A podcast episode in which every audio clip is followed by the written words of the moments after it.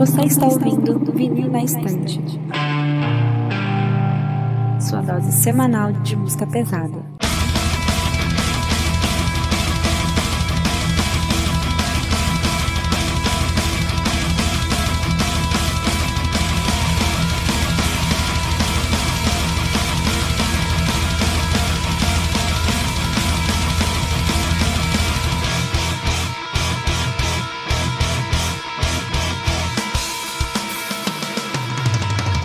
Eu sou a Kati.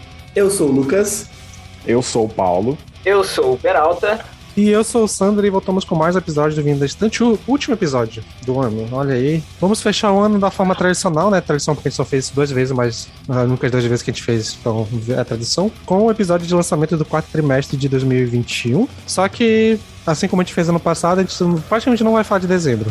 Porque, né? Quem é que ouve metal em dezembro, né, gente? Então, a gente vai pegar basicamente álbuns de outubro e novembro, mas em compensação teve álbum pra caralho. Vai ser episódio, a gente vai, mais vai falar de álbuns aqui, então vai dar na mesma. É, provavelmente esse episódio a gente vai falar um pouco mais rápido dos álbuns que a gente falou nos últimos, porque realmente é muita coisa, então a gente não quer nem dar trabalho pra vocês de ouvir, nem a gente de gravar.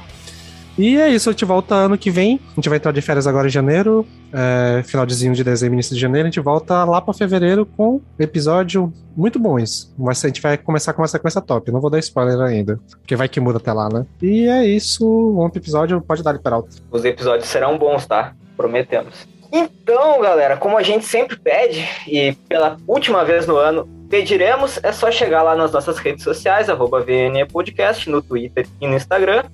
Na Twitch, onde está rolando essa gravação, tu pode nos dar de presente de Natal a tua inscrição, que vai nos ajudar muito. Lá no YouTube a gente faz vídeos de react, listas e cortes das lives. E também temos a nossa comunidade no Discord, onde rola conversa, discussão, às vezes chamadas, às vezes jogos e tudo que tem direito. Então é isso aí, boas festas e pelo amor de Deus, bandas, comecem a tirar férias em dezembro.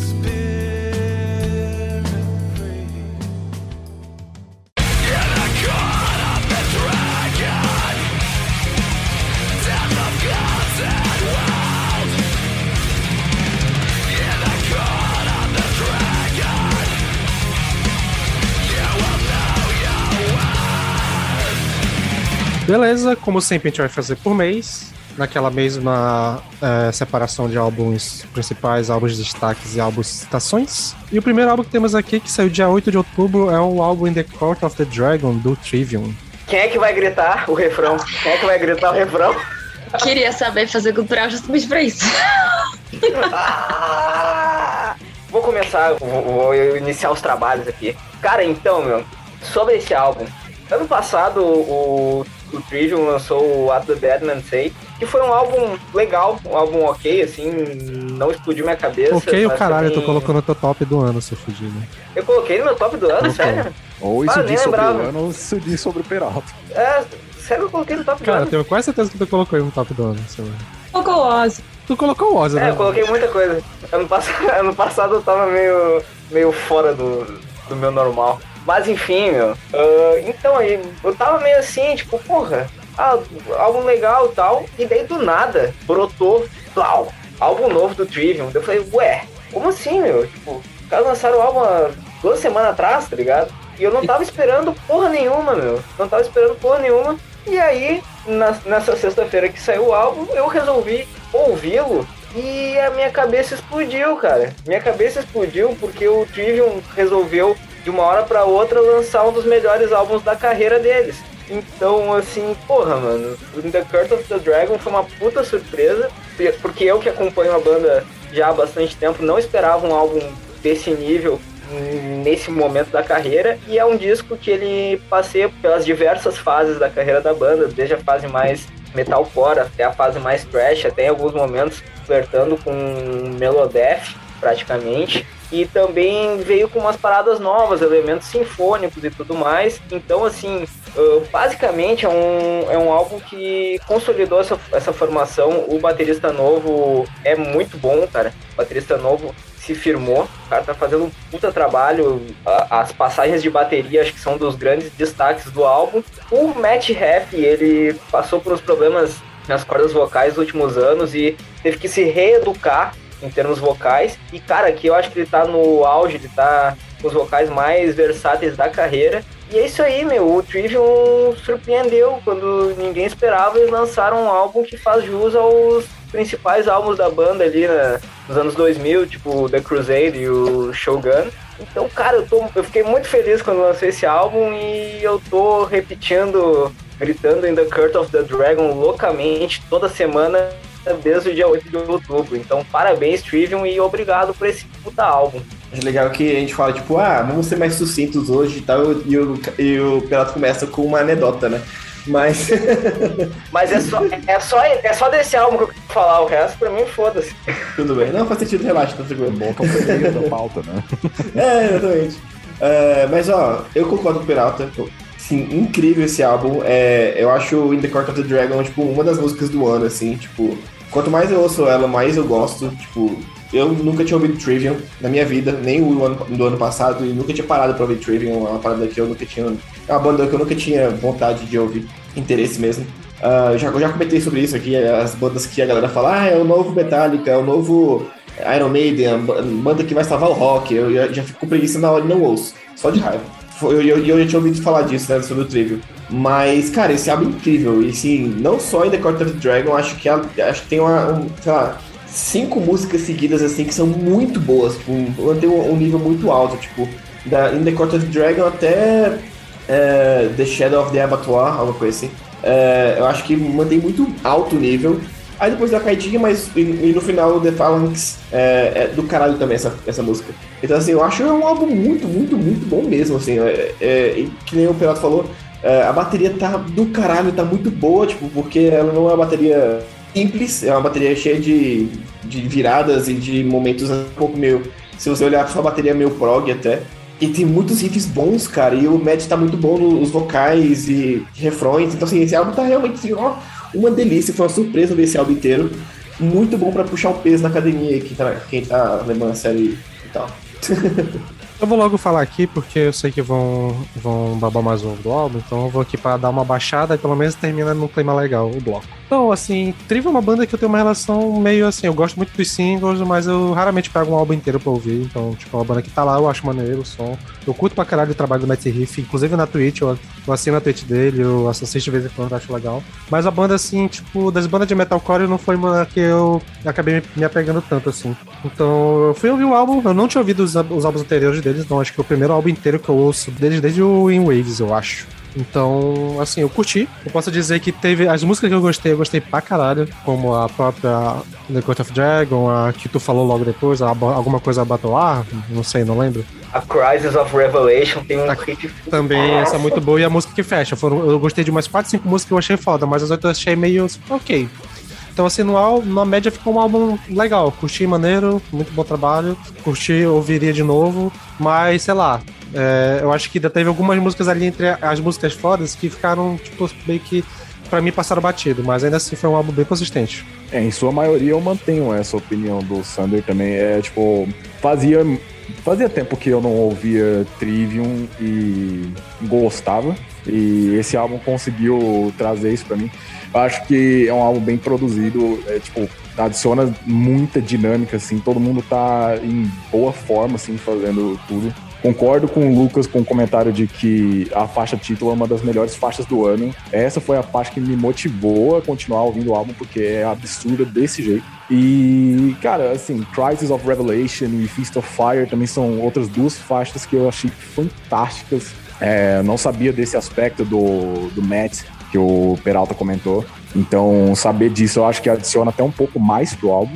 E é isso, cara. Se eu fosse falar para alguém que vai conhecer o Trivium, eu indicaria esse álbum.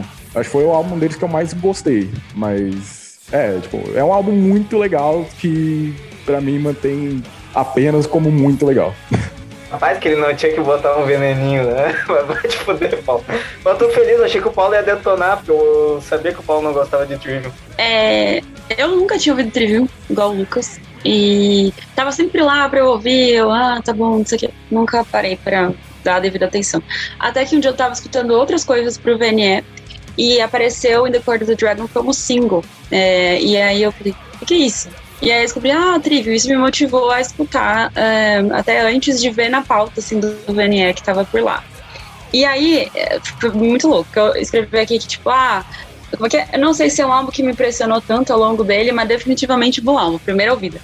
Aí depois a pessoa não consegue parar mais de escutar a sessão, a sequência de, de the Court of the Dragon, Like a Sword, Over Damocles and Feast of Fire. Então metade do meu cérebro fica uh, aquela partezinha lá que é Inside of the Hate, We Left Behind, e a outra parte fica Like a Sword, Over Damocles. Então eles ficam brigando. Então eu gostei muito desse álbum, inclusive acho que é Piece of Fire, que tem uma parte em violino, ou Fallen, não sei. Que, meu, sensacional. Eu não sei se eu vou parar pra ouvir outros álbuns do, do Trivium, porque eu não consigo sair desse, mas eu gostei muito. Esse é o álbum que eu vi a galera falando que é o Power Metalcore, né? É um novo conceito. De... Sim, cara. Eu tive Acaba muito, né? Não pode crer. Eu gostei bastante, de verdade. Essa mistura de metalcore com, com elementos meio, meio power metal ficou. ficou Powercore. Power, power, bom. Toda vez que eu, toda vez que eu leio o Democles, é, eu lembro de Toglis e, e Clay. Eu fico, ah, cara, o Twitter me matou, velho. Na moral, que ódio. Hum, beleza, seguindo aqui na pauta, nós temos uma banda, outra banda gigantesca que lançou o álbum esse ano. O Cradle of Filth lançou Existence e Futility. Porra, eu amo esse álbum, assim. Eu acho que daqui da mesa eu devo ser o único fã da banda, então, tipo, realmente era algo que eu tava esperando e, assim, ele me surpreendeu porque ele parece que. Eu, eu tinha um pouco abandonado o Cradle of Filth ali depois do Manticore, porque eu achava que, sei lá, a sonoridade da banda tinha estagnado por uma parada que eu não curtia muito. Tinha deixado um pouco o black metal de lado, tava mais assim num heavy clássico, mais pesado com cultural, com a parte sinfônica e tal. E eu achei que esse álbum, principalmente na parte instrumental, ele volta muito para aquele Liquid of Fifth dos anos 2000, do Medium, do Fentamine, que tem uma parte de guitarra muito bem feita, melódica pra caramba, riff muito bom. E o Danny Fifth voltando a cantar assim, tipo aquele vocal que todo mundo odeia, e que ele não tava conseguindo fazer, ele voltando a conseguir cantar assim, ficou muito bem. Eu gostei muito da, da, da nova tecladista que entrou, o vocal dela muito bem feito. Então, assim, é um álbum que tem 14 músicas e acho que o único defeito dele é ser longo demais. Mas eu ouvindo ele, eu não consigo achar uma música que eu falei que eu não gostei. O problema é mais a quantidade de músicas e não as músicas em si, separadamente. E, cara, tem músicas que eu amei, como a, as sete primeiras faixas são incríveis. Se o álbum terminasse na oitava, ia ser um, provavelmente um dos melhores álbuns do ano, mas como ainda tem mais seis faixas depois, fica foda. Mas a, a faixa, é, na verdade, a, as dois singles, né, a Necromantic Fantasy e a King Chaos, mas principalmente a música Discourse Between a Man and His Soul, foi assim os destaques para mim. Esse álbum foi foda. E, e, uma das últimas faixas também, que é a As Dark is Invisible. E assim, o álbum todo é muito bom. Acho que para quem não conhece Credo talvez seja uma boa porta de entrada, porque é bem, assim, mostra muito bem o que é a banda no geral. Tipo, eles não vão muito além disso, no máximo ficam mais pesados. E acho que é isso, ótimo álbum, uma ótima volta de uma banda que eu amava, eu, que eu amo inclusive ainda, só que fazia muito tempo que não me, não me animava pra ouvir. Cara, não conheço, não conhecia, né, no caso. É, parei pra ouvir pela, é, pela primeira vez naquele é, vídeo que a gente fez lá no YouTube, um vídeo de react do Crawling King Chaos, eu acho. E ouvi o álbum inteiro. E, cara, eu gostei bastante, assim, tipo. Eu lembro que eu vi pela primeira vez o, a, a segunda faixa dele, né? Que a primeira é intro, depois tem a segunda faixa, é Station Terror. E tem vários riffs fodidos de bons. E tem muita coisa boa, e tem um tecladão assim de fundo. Aí, a primeira vez que eu vi o, o agudaço dele de novo, né? Agora no álbum, que caralho, velho, o cara gosta de fazer isso, né? Mas depois, quanto mais eu ouvia no álbum, mais eu ficava tipo, cara, se eu soubesse fazer uma parada dessa, eu também acho que eu faria, porque, sabe, é difícil. Eu, eu sei que é difícil, ainda mais. Eu não sei quantos anos ele tem hoje em dia, mas, pô, deve ser difícil pra caralho fazer uma parada dessa, é muito alto. Essa é a defesa de todo guitarrista de gente, cara. É, exatamente. Fazer o quê, né, cara? Você sabe fazer, você não vai, não, não, não vai fazer? Tipo, porra, se o Ronaldinho Gaúcho sabe dar um passe sem olhar, ele não vai, ele vai, vai fazer isso? Pode odiar, fazer o quê, né, tá ligado? Então, assim, eu, eu gostei do álbum, achei o álbum muito bom. Eu acho que realmente o, único, o maior defeito dele é que ele fica um pouco maçante de por ser muito grande, assim. Acho que se ele, ele acaba ficando maçante por ter muitas faixas. Se fosse dois álbuns, é, um de oito músicas e outra e oito de sete, ou seis, sei lá, é, sete e sete, seria perfeito, assim, seria muito bom, muito bom mesmo. Perfeito talvez não, vai. Mas seria muito bom. e assim, eu gostei, achei bem legal, tipo, bem, bem interessante mesmo. Eu gostei de conhecer a banda por esse álbum. Temos a, o primeiro highlight da noite. Danny Filth é o Ronaldinho Gaúcho do Black Metal. Perfeito. Começamos bem, começamos É. bem, só o início da noite. E, enfim, cara, assim, esse foi um álbum que eu ouvi, fui ouvir não esperando absolutamente nada. Eu tava assim, tipo, bah, ok, Cradle of Filth, vamos lá. E não é que o álbum é bom, o álbum é bom, é bem interessante. E eu pesquisei um pouco até, tipo, ah, ler um pouquinho a respeito da- das letras e tal, e vi uma entrevista do Danny que ele comenta que ele tentou trazer uma, umas reflexões mais existencialistas e tal pro álbum, e eu acho que foi interessante, assim, deu um gás novo. E a sonoridade acho que é a mesma do que a gente tá acostumado, do- da fase clássica do Cradle of Filth, né? E, cara, porra, como o Sander falou ali, meu, até a meiuca ali, sétima, oitava faixa, nossa, é só, só pérola, velho. Paulada atrás de paulada. E o ritmo do álbum é muito bom, assim, sabe? No início parecia que ele ia ficar o tempo todo naquela aquele frenesi, assim, que é cansado, daqui a pouco ele dá uma baixada e, e te reconquista, assim. Só que é aquele problema, né? Tipo, porra, é muita faixa, uma hora e dez é tempo pra caralho, então isso aí acaba pesando um pouquinho contra. Mas é isso aí. Bom álbum, gostei bastante. É, eu acho que foi o álbum do Cradle of Filth que eu mais gostei desde o Dusk and Her Embrace, que é o segundo álbum deles. Então, tipo, eu, assim, nunca fui muito com a cara da banda. Eu acho que das bandas gigantescas de Symphonic Black e Dimmu Borgir é infinitamente melhor. Mas, assim, tipo, flui bem. Eu acho que pra quem é fã da banda, essa questão de uma hora e dez talvez não seja um incômodo tão grande quanto foi pra mim, por exemplo. Pô, eu acho que, sei lá. É, até como- porque normalmente os álbuns deles são longos, assim, tipo, tem, Sim, sim. tem música pra caralho. Então, é, pra, pra mim eu não estranhei, mas realmente dá uma cansada. É, eu, eu concordo com o pessoal, faço, faço voz aqui também que se tivesse umas sete ou oito faixas, teria sido um álbum bem melhor. E assim, eu, eu concordo com o Lucas em relação ao uso do vocal do Danny Filch, mas isso não significa que eu vá gostar. Mas enfim, é um álbum. Com certeza é um álbum. Uau. Eu acho que pra mim a única tristeza mesmo é o vocal dele. Às vezes dá uma agonia. E eu adoro o vocal que é agonizante desse jeito, só que no black metal que eu gosto, não é assim. não é sinfônico, acho que acaba tretando algumas coisas. Então, pra mim, se ele fosse instrumental, ele seria, tipo, sem defeito. Mas é o que o cara faz e eu, se eu fosse ele, exatamente, continuaria fazendo. E segue a vida Danny Field.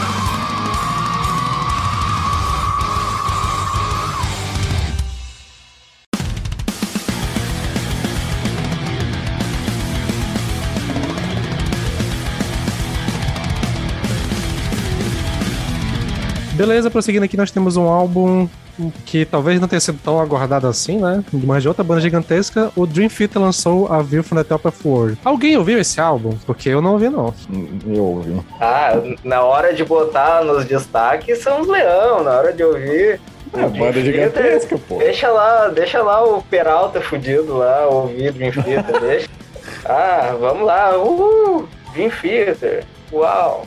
Você ouviu, Paulo? Ouvi, ouvi. Cara, é o Falei. seguinte, é um álbum do Dream Theater, cara. Eu não tenho o que esperar mais, sabe? Tipo, eles têm a receita deles, tem quem gosta, tem quem não gosta. Eu não acho que a fase com o Mandini tenha é, ido tão bem assim. Eu não considero o Dramatic Turn of the Events um álbum do Mangini, principalmente considerando que boa parte do, desse álbum em específico já estava escrito. Mas assim, em comparação aos álbuns anteriores, é um álbum melhor. Dito isso, o álbum tem a mesma duração que o do Cradle of Filth, que a gente estava comentando agora. E por mais que seja uma banda de prog, gente, eu entendo esse aspecto, não torna, não torna a audição mais leve. Já passou da época que eu queria ouvir uma hora e dez de Dream Theater. Então, tipo, sim, bom trabalho, os membros continuam tocando maravilhosamente bem, a produção continua a mesma coisa dos álbuns do Dream Theater.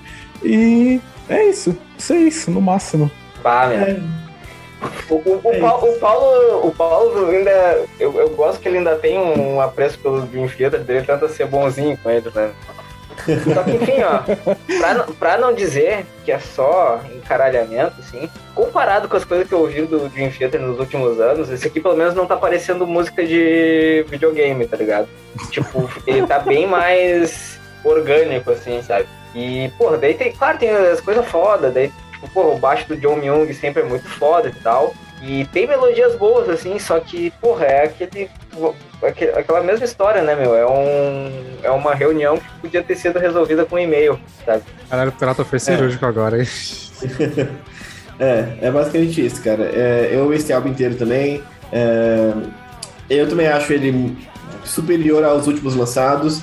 Esse é o primeiro álbum que eu ouvi ele inteiro e em nenhum momento o Manguini me deu no saco, sabe? Tipo, em nenhum momento eu falei, caralho, Manguini. em nenhum momento tu quis se matar. É, em nenhum momento. Ótimo não. álbum.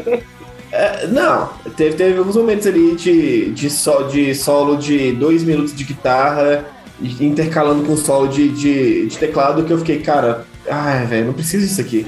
Deu, ainda deu. Mas é porque o Manguini em si, porque eu, eu, eu querendo ou não, eu sou uma viúva do Portnoy. Então, assim, hoje, se eu parar pra ouvir Dream Theater hoje em dia, eu vou pegar coisas do Portnoy, da época do Portnoy, que é muito mais interessante pra mim. É, exatamente. Pois é, então assim, é, mas nesse álbum o Manguini não, não me deu no saco. Realmente eu ouvi o álbum e falei, cara, beleza, interessante, tá, tá legal. É, tem algumas músicas que foram bem acima da média para mim, eu acho que é. A, a The Alien, a primeira, ela começa no pé errado, mas depois ela se acerta e vai, vai muito bem. Então, se você sobreviver aos primeiros dois minutos dela, você, você vai gostar dela no, no final, porque os primeiros dois minutos é chato, depois vai ficando legal. E eu acho que a Awaken the Master é muito boa. É muito boa mesmo, assim, é uma faixa incrível deles. O resto fica ali né, meio mediano e tal. A última faixa tem 20, quase 21 minutos. Ah, aquele negócio, né, cara? Tipo, sei lá. Ah, tem a faixa Invisible Monster que é muito, muito, mas muito piegas. Aquela faixa que eles, que eles querem lançar como single, sempre. Que fica muito popzinha. Aí, mas é popzinho não bom, mas é popzinho ruim.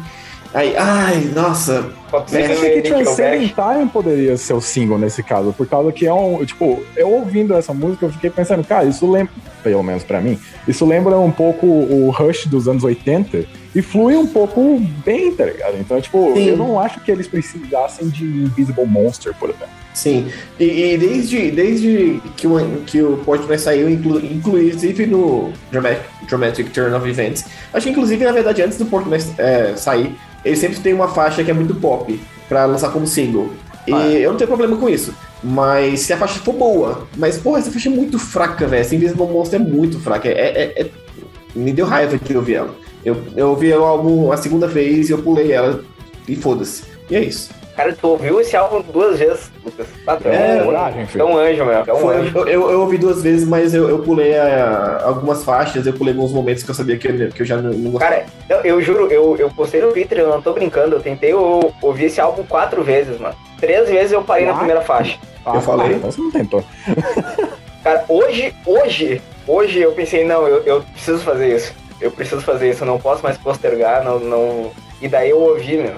E eu podia ter ouvido qualquer outro álbum da pauta. Eu gostei de Transcending Time, mas aí é como a mim gostar de uma música de um álbum do Dream Theater, que foi a que a gente fez no pro episódio. E eu achei Transcending Time gostosinha, meio infantil, assim, mas eu achei bonitinha. Então, é só o problema de sempre. O álbum é muito longo, mas aí os fãs, que são fãs, ah, já estão acostumados, né? É, é pra agradar fã, fã, o álbum, basicamente. Assim, tipo. Quem é, fã vai defender pra, com unhas e dentes e quem, não, quem tem raiva vai continuar tendo raiva. É, é, que a essa altura do campeonato, para você continuar acompanhando a Dream Theater, você tem que ser fã. Oi, não é pouco não, ó. Ou participar de um podcast de metal. Né? É, é, o que me fez não querer ouvir esse álbum foi muitos comentários do tipo: o destaque do álbum é o, o vocalista. Eu fiquei, hum. Pois é, e assim, quando... eu gosto do Labrie. Tipo, não é, nem, nem querendo cagar na cabeça dele, eu realmente gosto do vocal dele. Mas assim, se for o destaque, porque provavelmente o instrumental tá tão chato que o que sobrou foi o, o vocal. Não, eu acho que só que o instrumental não fez nada diferente, assim, tipo, de super incrível. É só porque realmente o Labrie tá, tá bem que já não é tão normal para ele. Que é uma então, surpresa. Aí, é, exatamente. Aí, mas, mas assim, sem, sem cagar na cabeça do cara também. Ele tá realmente bem nesse álbum. Tipo, ele tá realmente bem nesse álbum. Ele tem os momentos ali que ele, que ele brilha e eu acho que, sei lá, faz bem para ele mudar as técnicas vocais dele, de não ficar só no super agudo e procurar outros tons. Assim, foi, foi, foi uma boa sacada. Então, saindo de um álbum longo para outro álbum mais longo ainda, nós temos o Mastodon voltando depois de alguns anos sem lançar álbum com o Rushed and Green. Ó, oh, mas daí assim, ó, é foda que daí vocês vão ver que eu sou um hipócrita do caralho, que eu fico. reclamando de álbum longo. Ai, porque esse álbum tá muito longo, não sei o que, essas bandas de prog aí, e daí tô eu com, Uma com as pernas abertas, assim, pro, pro Mastodon. E é bem bom. E é bem bom. Puta merda. Cara, eu fiquei meio com o pé atrás, assim, quando vi que o álbum ia ter uma hora e meia praticamente. E acho que todo mundo ficou. E só que daí quando eu vi a capa, eu já fiquei hypadinho, assim, sabe? E ouvindo o álbum, cara, porra, eu curti muito, muito, muito, muito. Talvez não como o pessoal tava botando como o melhor álbum do ano, assim, não, não teve esse impacto pra mim. Só que eu achei um disco bem consistente, bem variado, e achei que o Mastodon resgatou uma coisa mais prog, uh, que não tava rolando tanto nos últimos álbuns, assim. Ainda assim tem, a, tem o lance comercial que a banda estabeleceu desde o Once More Round the Sun. Só que aqui tá mais, tá mais prog, mais quebrado, mais rico, assim. E, cara, eu curti bastante. Ele tem um ritmo bom, ele é pesado quando é pra ser pesado, melódico quando é pra ser melódico. Tem umas baladinhas bonitinhas ali no meio. E, assim, eu acho que desde o Crack the Sky é o disco mais coração do Mastodon, assim, sabe? Mais feeling, assim. Coisa que os últimos dois não eram tanto, com exceção do EP. O EP tem, tem um pouco disso. Mas, cara, curti bastante. Foi, foi mais um álbum que. De uma, uma banda que eu amo muito, que saiu esse ano e não me decepcionou, então eu fiquei feliz, curti bastante. Eu acho que eu até tenho que ouvir mais ainda, porque por ser muitas faixas, acho que eu não digeri muito bem. É, esse álbum pra mim ele foi mais ou menos o que o álbum do Trivium foi, tipo. Só que o, o, o- com um bônus de ter. Quantas músicas são? São 14, 16, sei lá? É, por aí. 15, são 15, 15. músicas. 15. Pois é. 15 músicas. E, tipo, teve algumas músicas que eu amei, e teve músicas que eu não lembro agora como, como é. Tipo, passando aqui meu olho na lista de músicas, tem músicas que eu não lembro como são. Então, assim, do que eu ouvi do Mastodon, no questão de sonoridade como um todo, eu acho o álbum mais do jeito que eu gosto do que, sei lá, o outro que eu tinha ouvido, que era o Leviathan. Leviathan. Então, assim, eu acho ele bem. Ele realmente me lembrou um pouco a sonoridade do Crack the Sky em alguns momentos e tal. Só que eu senti muita falta do Brent Heights no vocal. Eu acho que eu consegui contar nos dedos as vezes que ele apareceu. E quando ele aparecia, era destaque, foi minha música favorita, tipo a The Beast. Mas foi tão pouco que, assim, sei lá. Então o álbum acabou passando batida assim, eu gostei, mas não sei, não, não me pegou muito não. Cara, o Troy tá muito bem nesse álbum, velho. I Bem? can see your face. Tá? É, gente, eu amei essa música, velho. Desde a primeira vez que, eu sa que saiu o Tear Drinker, eu falei, cara, essa música é do caralho. Aí teve uma galera que falou assim, ah, é meio popzinho demais e tal. Eu falei, essa música é do caralho. E é por isso que é boa, cara. É, exatamente. Aí na hora que lançou o álbum, eu ouvi o álbum inteiro e na hora que terminei de ouvir o álbum, eu falei, cara, eu ouvi Tear Drinker de novo. Porra, essa música é muito boa. Pior que eu, eu fui um dos que caguei na cabeça da Team Drink no Twitter quando ela saiu, mas no álbum eu achei ela maneira. A, Sim. a- o outro single eu, eu realmente achei ele fraco. A O On Pushing the Tides. Push the Tides. Eu achei ele Ah, ok. não, é. Realmente, Acho ok. não diz nada, mas a Team Drink ela cresceu pra caramba no álbum. Inclusive, foi bem difícil na, no nosso react que tem no YouTube de eu falar muito bem de Push the Tides, porque eu realmente ouvi Push the Tides e fiquei tipo, cara, não sei, tipo, ok, tem coisas boas, mas sei lá, tava meio estranho. Ah, mas assim, sobre o álbum, eu gostei dele até a nona faixa. Exatamente a nona faixa, na verdade. Tipo assim, eu pegar do- da primeira e a nona faixa, se fosse um álbum de nove músicas, seria um puta de um álbum do caralho. Aí depois, sei lá, cara, foi, me perdeu total, assim. Tem, tem a Dagger, que eu achei a mais fraca do álbum. Aí vai me perdendo. E tem, tem, tem gente no Twitter que falou que gostou muito de Gigante. Um, eu paro pra ouvir Gigante eu falo, eu não consigo lembrar da música mais. Tipo, como que é Gigante? Eu sei lá como que é Gigante, velho. Então, assim, tipo, uma música que eu tava muito, muito animado pra, pra ouvir, porque é a maior do álbum e tal. Eu falei, porra, uma música grande, talvez, que é a Gobblers of Drags. Eu fiquei, ah, cara, que música fraca, velho. Puta, eu tava louco pra ouvir essa música e eu achei ela super fraquinha. Mas o álbum começa muito bem. Então, assim, eu acho que Pain with an Anchor, que já entrou pro setlist da banda já. É, and Peace, The Crooks, More Than I Could Chill, achei essa música do caralho. Essa música é muito boa, More Than I Could Chill. Aí tem uma baladinha, The Beast e tal. E, sei lá, tem, tem bastante faixa legal, mas eu acho que, de novo, álbum gigante demais, tem muitas faixas esquecíveis e, sei lá, nota 7 pra mim, assim. Tipo, tem muitos momentos bons e tem momentos fracos, e, mas, assim, eu não tô chateado. É um álbum que eu acho que eu ouvi e não me, não me chateou, sabe? É um álbum que eu ouvi e falei, cara, legal, maneiro. Estou ansioso pros próximos lançamentos dele, e se passasse no Brasil eu, eu iria no show com certeza. Inclusive, né, quem, quem sabe no Notfest. Já eu estou muito chateada, porque Once More Mastodon Around the Sun, que eu não gosto. E, e para mim pareceu o um único bloco, assim, sabe, de música. Eu fui escutando, tentando lembrar, lembrava dos nomes que vocês falavam e as pessoas no geral falavam no Twitter. E falava Pushing the Ties, Dear Drinker, lembrava desses nomes e tentava achar essas músicas e só achei um blocão, assim, inteiro. Um, e isso, de, essa monotonia não tinha no Crack the Sky, por exemplo, que foi outro álbum que eu também não gostei. Mas isso não tinha. Então, é, eu acho que, para mim, de verdade, eu gostei de duas faixas, eu já achei isso um avanço, que foram a Gobblers of Drags e Eyes of Serpents. Gostei bastante dessas duas. Eu acho, acho que é porque elas têm uma pegada de leves, meio stoner. E eu gosto bastante de stoner. Então, é, essas duas me pegaram assim. De resto, parece um bloco assim de, de bateria, a mesma voz e, e um negocinho assim de é, vibração do mesmo jeito, assim, pra mim. É, é triste, porque eu, eu tava tipo, querendo, eu gostei muito da capa. Eu tô sempre querendo gostar de Mastodon, mas foi um Mastodonte. Nossa, Mastodonte foi. Nossa. Esperar você estar feliz eu, ali. Tava, né? eu tava esperando, eu tava esperando esse trocadilho. Muito bom. Não, eu acho que eu faço voz pra Katniss, cara. Porque, tipo, é, eu. Eu fui ouvir esse álbum depois do de ver vários comentários como esse é o melhor álbum do ano. E eu fiquei tipo, tá, beleza, o Mastodon voltou. O Mastodon voltou. Pô, não tem jeito, a banda que eu amo voltou. E aí quando eu comecei, tipo, Pain with an Anchor, aí eu fiquei tipo, tá, beleza, o Mastodon talvez realmente tenha voltado.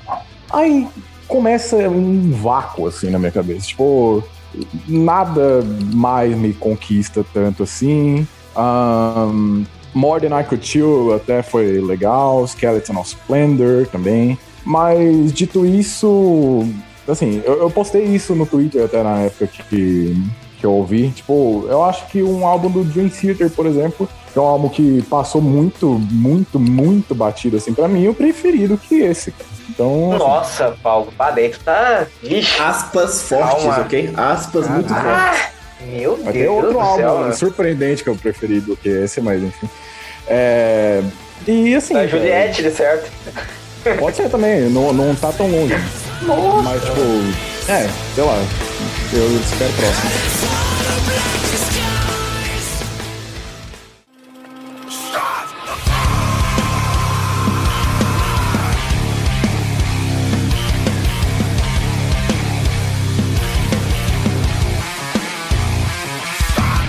Então vamos aqui começar com o bloco de destaques. o primeiro álbum que temos aqui é uma banda queridinha nossa aqui, que a gente já falou em alguns episódios atrás. Antes da, pessoa, da galera nova chegar, né? Que é o Foot Ninja, que no dia 15 lançou o seu álbum novo, Vengeance. Vengeance, sei lá como é que pronuncia essa porra. Mas é isso daí, a Vingança. Vengeance. Vengeance. Vengeance. E, cara, gostei, assim, eu confesso que eu tava um pouquinho hypado e ele não bateu o meu hype que eu tava pra ele. Mas eu gostei ainda assim, muito bom. Achei muito interessante essa pegada meio anos 80 que eles tiveram em algumas músicas e tal. E esse prog gente avant-garde esquisito deles eu acho legal. E os vocais estão muito bons, estão muito gostosos. Então, no geral, achei muito bom o álbum, só que eu tava esperando que tivesse mais músicas matadoras que tem, tem no, no álbum anterior. Então, Tipo, tem muita música legal, mas elas são legais. Não tem nenhuma música assim foda. Tipo, tem umas três músicas fodona, mas no outro álbum, quase toda era música fodona. É um álbum legal, gostei, muito bom. Queria muito na turnê desse álbum, porque aparentemente essa música vão ser foda, mas assim, eu realmente. Eu deixei o hype me levar e aparentemente o trem saiu sem mim.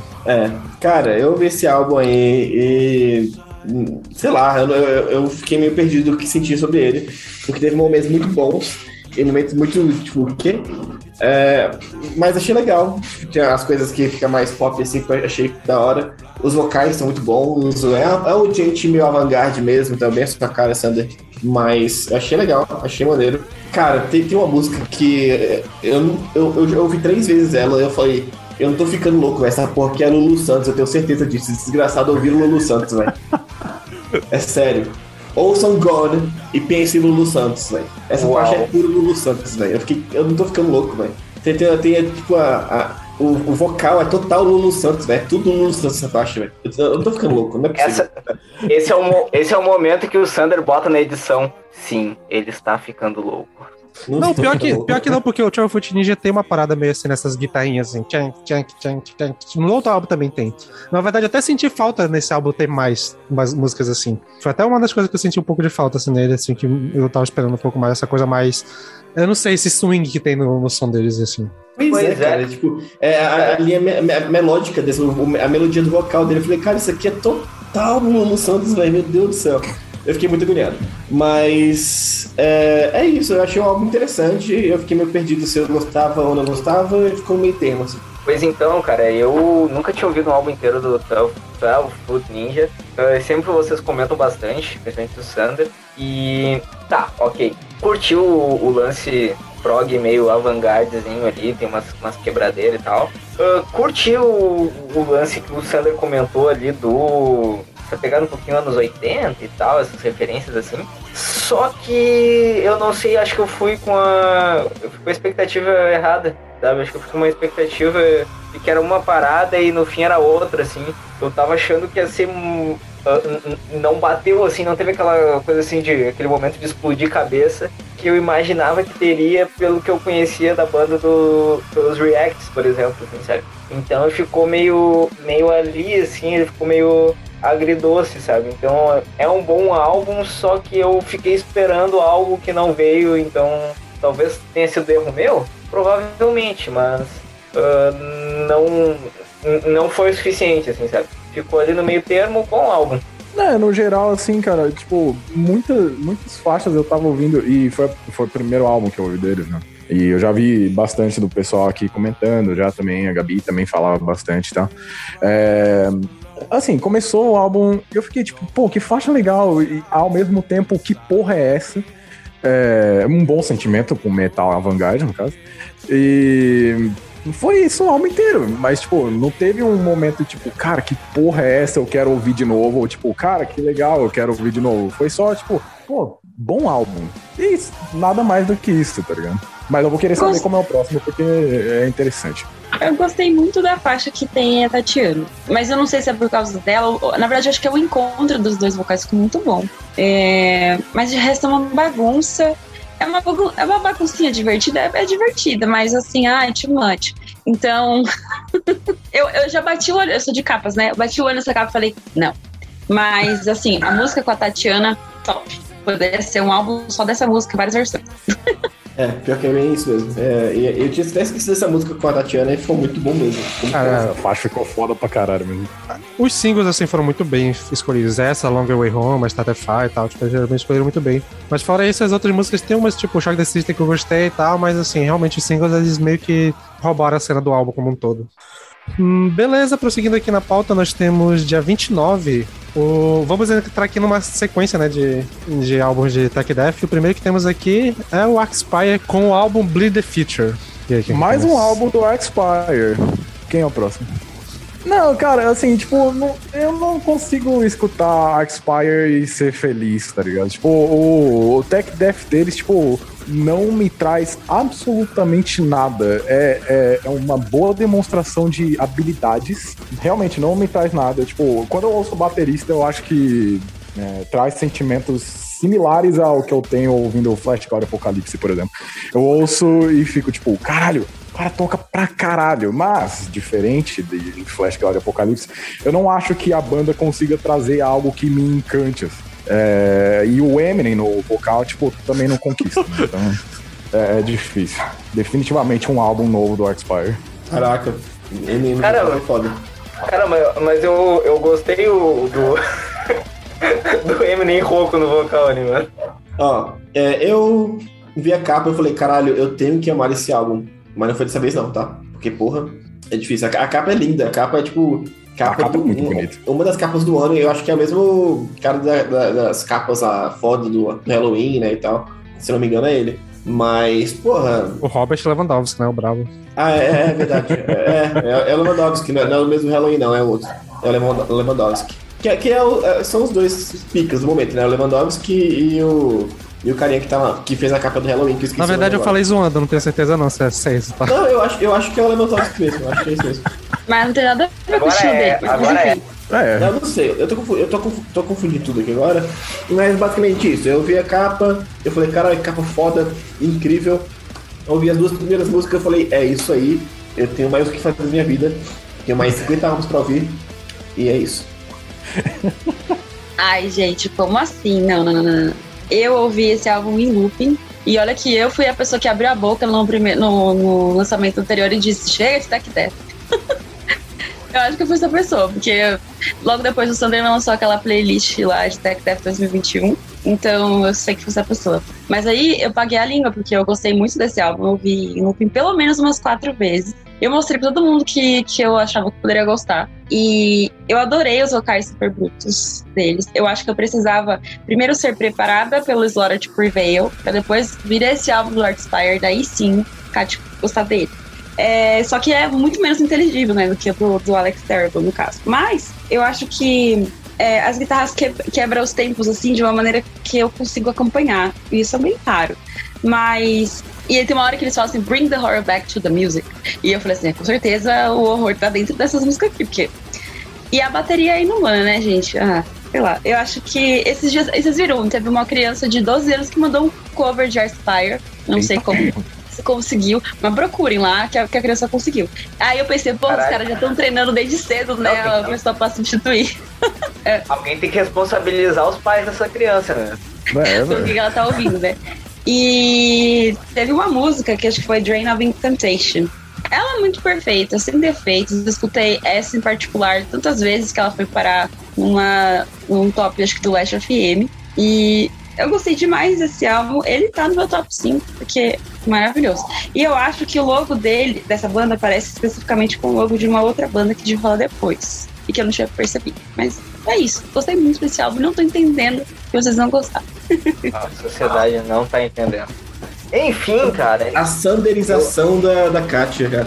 Que isso? É, meu. Sanderizado. Ah, então, eu sou. Eu tenho minhas ressalvas com o Tech Death, mas vou falar pra vocês que esse álbum não me ofendeu, porque eu acho que eu tava no muito certo. Eu botei ele pra ouvir quando eu tava na academia. né? E daí, assim, tipo. E daí, assim, o, daí, o, o- o- nesse contexto, assim, o Eminem, o Eminem tossindo no meu ouvido foi maravilhoso, né? Então, assim, ó, pra mim, ok. eu- dessa vez tu venceu, Sander. Dessa vez tu Olha aí. me conquistou. Parabéns. Cara, Ele é um álbum assim que eu. Claro, eu sou maluco, eu ouço Oxpire pra estudar e pra dormir, né? Mas assim. É, é um Sim, álbum assim muito. é na- maluco.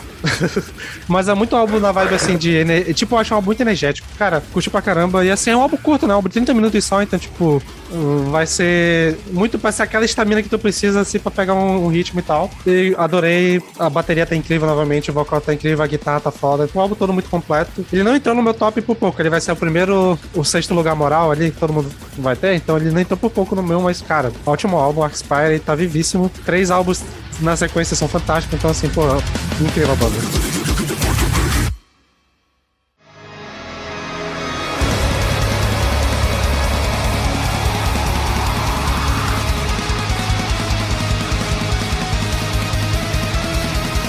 Beleza, vamos prosseguindo aqui com um álbum que está sendo muito bem cotado né, nos sites e nos locais de metal.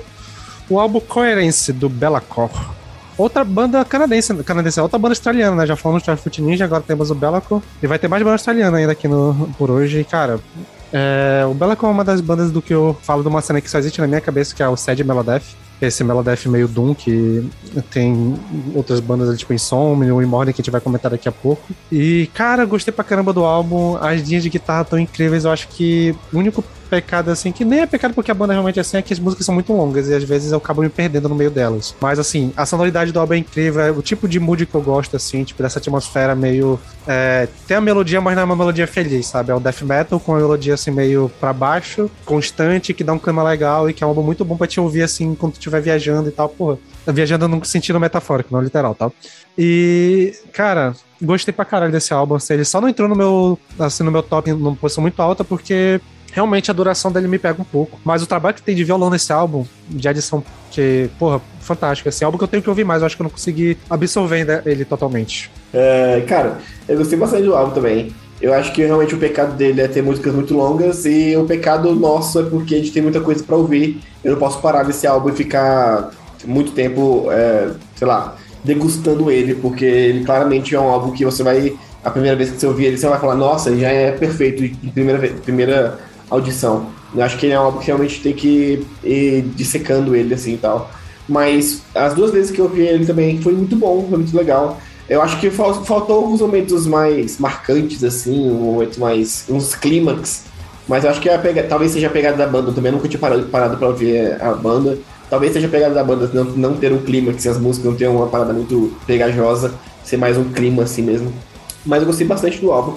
Achei legal, achei os riffs muito bons. É, achei o vocal maneiro. É, e é, é, isso, né, cara? É aquele Melodef bem tristonho, assim, que eu curto, então. É, é, capaz que, sei lá, daqui seis meses eu esteja falando que esse álbum já entraria no meu top 10 desse ano. Não, e até uma parte que eu entendo, o lance deles ter álbuns longos e músicas porque é uma banda que não lança tanto álbum assim. Tipo, eles lançam álbum a cada 3, 4, 5 anos. Então, eles fazem um, um trabalho que é pros fãs terem um tempo pra digerir. Então, a gente que tá muito apressado porque ele acabou de sair, mas eu acho que é um álbum que com certeza vai crescer muito conforme eu for ouvindo ele. E com certeza vai continuar nas minhas playlists. Basicamente, sintetizar o que o Sander e o Lucas falaram, assim, eu tive a mesma impressão. Inclusive, gostei que o Lucas começou o álbum, a falar sobre o álbum com uma crítica à precarização do trabalho dos podcasters, né, É difícil, é duro, cara. É duro, a é duro. A quem interessa calar os podcasters? Enfim. uh, cara, grande álbum. Grande álbum. É o, é o Melodef, assim. Tem a cara do Sander. Engraçado, o, o Sander ele consegue ser ao mesmo tempo o cara da música triste e o cara da música freneticaça. E, cara, eu, eu gosto do, do Sander do meio termo, assim, sabe? E aqui tem um pouquinho de cada um. Tem a parte uh, melódica, triste, só que tem um, um punch legal, assim. Então eu curti bastante e é isso aí. Vou procurar mais a respeito da banda. É, assim, dessas bandas de sad melodeath, né, o, o gênero do, do Sander, pô, eu achei ok. Eu acho que o Bellator tem uma discografia muito sólida e esse álbum acrescenta bem, mas é, eu acho que faltaram momentos que é, fossem marcantes, assim, como tiveram em álbuns anteriores. Mas, dito isso, ainda assim é um bom álbum. O que mata também é a duração, né? Eu achei. Eu não sabia que existia esse SED Melodef aí. E acho que a parte do SED que não, não me desceu, porque o Melodef, enfim, eu gosto bastante. Mas eu achei permeado com folk. E deu uma agonia, assim, sabe, de, de ouvir isso. Uh, ao menos os riffs nos riffs da guitarra que pareceu muito mais folk metal pra mim. Aí eu fiquei um pouco decepcionada, porque eu tava esperando muito dessa banda, que eu não conhecia. E aí eu só levei uma chuva de sede. e não foi legal, porque chegou tipo assim, vai, na quarta faixa eu senti que eu já tinha visto tudo do álbum e eu só não consegui terminar. Falei, tá bom, já vi, chega. É isso. Mas, é, só decepção mesmo, enfim. Fiquei triste. Cara, é o tipo de banda que tem que estar muito na vibe, tem que muito gostar de, desse gênero. Tanto que esse álbum ele tá como primeiro lugar no top 20 da Metal Storm, desde que ele saiu. Ele lançou coisa pra caralho, muita banda grande lançou muita coisa e ele continua lá em primeiro. Então, sim, tipo, a galera tem curtido bastante, pelo jeito. Hum, beleza, prosseguindo aqui, nós temos no dia 29 ainda uh, mais um Tech Death, agora aquele famoso Tech Death com alegria nas pernas. O First Fragment lançou o álbum Glória Eterna.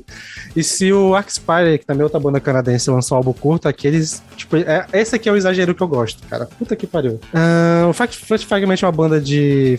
Ele se autodenomina, né? Eu realmente concordo de neoclássico tech, tech Death, né? Que tipo, é um Tech Death que é muito pegado no instrumental neoclássico, pega muita coisa de Power Metal, tipo, solo pra caralho, todo mundo fazendo solo pra porra. Só que eles têm uma parada que eu gosto muito de que as músicas são além dos solos, tem muita quebrada e muita criatividade em pegar coisa de gênero aleatório. Então, tipo, tem música que ele, tipo, principalmente a linha do baixo, que é uma baixista favorita na atualidade, que é o Forest, né? O Dominic Lapointe. Cara, e o baixo dele tá muito da hora. Ele tá usando muito slap no baixo dele. É muito criativo as músicas. Tem muita música que começa numa vibe muito, sei lá, tipo, funk e tal. Cara, é muito bom, muito doido. Eu não sei explicar, é tanta coisa que eu não sei explicar. Acho que o único pecado que eu acho que muita gente vai, vai se afastar do álbum é que ele tem mais de uma hora de duração. Então, pra quem não for da vibe, realmente não vai, não vai pegar. Mas assim, pra quem curte bandas tipo o Beyond Creation e quer ouvir uma parada um pouco mais exagerada e feliz, eu diria, tá ali. Um necrofagista exagerado também, tipo, também, mais ali.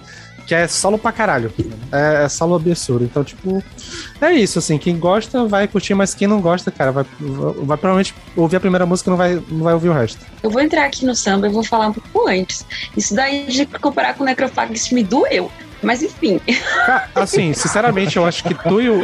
Aqui do nada aqui, mas acho que tu e o Paulo é, super, não é que superestimam, mas meio que deixa separado o Necrophagist como se não fosse é, shred pra caralho, mas o Necrophagist é shred pra caralho, é na mesma vibe. Não, eu concordo. Não, não, não separo. Tá lá. Mas, mas não é isso aqui, não. Enfim. É, não, não deixa Não. de doer. É, é, eu achei que aí tudo que eu falei no, do, do Arspire que eu tive que pagar a língua, aqui eu falei, ah, tá vendo? Não tinha pagado tanto assim, porque eu achei esse deck Death um porre, infelizmente. E tudo que o Arspire tinha de eletrizante, assim, sabe? Que eu, que eu gostei bastante. Esse aqui morre no First Fragment. E eu esperava, sei lá, diferente. Esperava muita coisa dessa capa aqui, desse logo. E só fiquei triste. Ah, mano. Vai, vai, vai para o primeiro. Sander, cara, assim, assim, ó, tu já fez a gente ouvir isso aí em React, mano. 17 solos, cara. Tá, agora sim, ah, daí, ah, beleza, ok, React, ok. Daí o cara vai lá e bota na pauta, meu. O que mais tu quer fazer, meu? Assim, eu não, eu não... Cara, assim, ah, foda. Mas são bons solos, tá? Eu vou dar uma. O, o, o claramente caiu, então eu vou continuar aqui. É, Não, não, ele caiu só espiritualmente mesmo, que ele não- só não quis É falar. verdade, faz sentido. Faz sentido, É verdade. É, eu vou dar uma sonderizada aqui então. Eu achei algo legalzinho de ouvir. Eu achei maneirinho. É, não foi uma parada que me, me tirou de. Me, me assustou, assim, tipo. Eu já tinha ouvido o Pantheon ao- é, no React lá no YouTube também. Então eu já sabia o que, do o que esperar. Então, né? Não, não realmente não, não me assustou. E teve vários momentos que, durante o álbum, assim, que eu, tipo, eu acho que eu ouvi ele. Não sei, eu acho que tava preparando aula, alguma coisa assim. E teve vários momentos que eu parava e falava, cara, esse momento, esse momento foi foda pra caralho, porque. Justamente por causa do Lapointe. Eu acho que o Lapointe é o que salva o álbum pra mim, assim, porque tem vários momentos que o Lapointe dá um, dá um slap, aí tem um momento do solo dele. Então, assim, é- é- quando, quando você tem um, um baixista foda, você tem que deixar um baixista brilhar. Um baixista brilhar. E eles sabem disso. Então, assim, tem vários, vários momentos, em todas as músicas, tem vários momentos que tá na hora do você ouvir o ba- o baixo alto ali, assim, e achei legal, achei maneiro ouvir o baixo bem alto ali. O vocal é, quase me perde, assim, mas eu acho, eu achei tranquilo. Não é uma parada que eu vou, tipo, ai, nossa, agora eu amo e tudo que eu vou fizer vai ser isso, isso vai ser essa música de fundo. Não, nem fudendo. Mas não foi o. Eu, eu não fiquei com raiva ouvindo. E isso, o Tech Death, pra mim, já é um avanço enorme. Eu Cara, fiquei mas com raiva, é muito bom. Esse álbum foi estranho, porque, tipo, eu vi ele na pauta, e aí eu fui no Rachel Music ver as classificações. Tava prog, neoclássico, avant-garde e flamenco. Eu fiquei, flamenco, cara? Não é possível. Tipo, não faz sentido nenhum. Eu coloquei, cara, introdução da segunda música, eu já falei, ah, tá, entendi. Eu acho que o First Fragment é uma das primeiras bandas, assim, que eu ouço que, tipo, traz o sentimento de. Se existe o sad melodeath, existe o rap tech death, né? E é, é impressionante, cara. Pô, eles são extremamente técnicos, assim. Eu achei que, tipo, pra um tech death, tipo, é, a produção conseguiu separar bem a- os sons e fazer com que tudo fosse audível. Mas, dito isso, cara, é, eu acho que o ponto que assassina esse álbum completamente é duração. Uma hora e dez, cara. Pô, não, não tem como. Não, não, não, tem, não tem jeito. Mas, assim, se fosse um pouquinho mais curto, eu acho que entraria, sei lá, no meu top 5, não sei, não sei. Mas é um bom álbum, é um bom álbum. Deu mais curiosidade de ouvir do que o álbum de 2016. Pois é, né? Então, ah, é isso. É, a banda, o, o Fake é justamente isso. Tem gente que vai gostar, tem gente que não vai gostar, tem gente que vai achar mais ou menos, e é isso. Inclusive, eu tô, a banda que tá bem conceituada, assim, esse álbum. Eu acho que ele tá em. Eu já vi ele em top 5 de muita lista de melhores do ano por aí. Então, tipo, a galera. Caralho. Sim, o pessoal. Nossa. Mas assim, Peralta, ano passado o, o Imperator Earth também pegou um cara de, de nota alta em um cara de site, tu odiou, né? Então, assim. É. Não, mas eu vou te falar, eu, eu, eu tava zoando, tipo, eu não odiei o álbum, cara. Eu, eu só achei. Cara, é, é, é demais, tá ligado? É demais pra mim. Porra, uma hora e dez é foda. Só que aí que tá, é que nem o, o caso do Dark Spire, mano. Eu ouvi no muito certo, tá ligado? Eu ouvi na academia Sim, e tal, então, tipo, não. Até acho que por isso não me ofendeu, assim, sabe? Então. Eu acho- Eu acho que É só pra, cara. só pra finalizar, eu só queria ver o Laponte tocando aqueles slap da Levoye e Martin no meu ouvido, cara. Puta que pariu, que mais que isso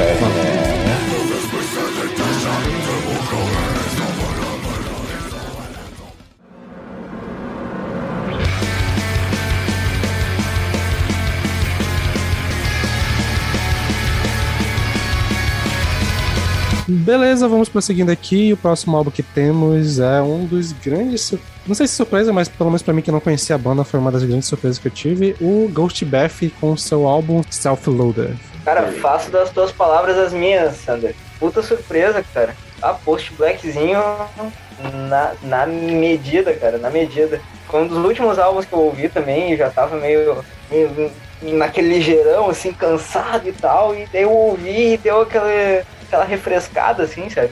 Então, porra, meu, muito bem-vindo, até tem que ouvir mais sobre a banda. Ah, a capa é muito bonita, a capa já me chamou a atenção, assim, A capa é muito linda mesmo. me chamou, É, deu até pra- vontade. Até pra dizer que eu nunca tinha conhecido nada da banda, eu já tinha visto a capa do último álbum deles, do Funeral, também que tem uma capa lindíssima. E o nome é interessante, Ghost Map. interessante. Mas enfim, bom álbum, eu tenho que ouvir mais a banda e foi foi uma das surpresas. Eu não vou me aprofundar muito porque tem muita coisa assim, mas foi um dos meus favoritos do trimestre. Olha só. É, cara, eu gostei bastante do álbum também. Achei momentos de, de black metal, é, faz um black metal muito bom. Momentos de post black metal, faz um post black metal muito bom. E momentos é, instrumentais é muito, muito, muito, muito, muito bem feito, muito bem composto, bem, bem bonito mesmo. Que tem uma música que é só pianinho, assim, que dá um clima muito foda, que é I Hope Death, Death Fights Me Well. E, porra, muito bom, cara. Sério, eu achei esse álbum do caralho. Não, não entrou no, no top 5. O, assim, ficou empatado com outra, um outro que a gente ia falar ainda, mas, cara, muito pouco. Muito bom mesmo. Não, então, eu achei um álbum bastante seguro, né? Eu achei um álbum bem pé no chão, assim, para o que o gênero pode ser. É, dito isso, é um álbum muito bonito, tipo, muito bonito mesmo. É, eu achei que é o melhor do Ghost Bash. Eles têm uma discografia bem, bem segura, para não dizer que é abaixo da média. E é, se a sonoridade for se manter desse jeito, eu tô bastante ansioso pelos próximos álbuns. Eu fui super megalomaníaca, assim, olhei a capa e falei, quero uma camiseta. Eu falei, Kátia, vai ouvir o som primeiro. Aí eu ouvi. E assim, o som me agradou, só que eu achei um pouco como o do Mastodon, eu acho, que foi um blocão, assim, uno de uma coisa contínua, que às vezes varia entre black e o post-black. É, e claro, com aquela parte mais pianinho que o Lucas falou, mas na estrutura é muito igual, assim, então eu acho que me cansou um pouco, mas não é uma banda que, tipo, lançando um próximo trabalho, eu não, eu não vou falar, não, essa aqui não. Eu ouviria certamente. E eu continuo querendo uma camiseta disso aí. Esse foi um álbum que eu acabei postergando muito pra ouvir, porque eu botava a primeira música pra tocar e ficava, cara, esse álbum é muito de mood, eu não tô no mood pra ouvir essa parada agora. Mas eu comecei a ouvir muito na última semana e, porra, cara, eu amei esse álbum demais. Acho que vai estar vai tá no meu top 5, já dou spoiler. É, eu, eu achei que é muito bem construído a sonoridade do vocal com a guitarra, sei lá, parece que tem uma sinergia entre esses- essas duas partes que. Não sei, eu não sei explicar, realmente puxa pra caralho. O álbum como um todo é muito bom, todos os elementos de post, elemento de black. Eu gostei muito dessa, dessa troca, né, que tem entre post, black e o black e tal, mais tradicional.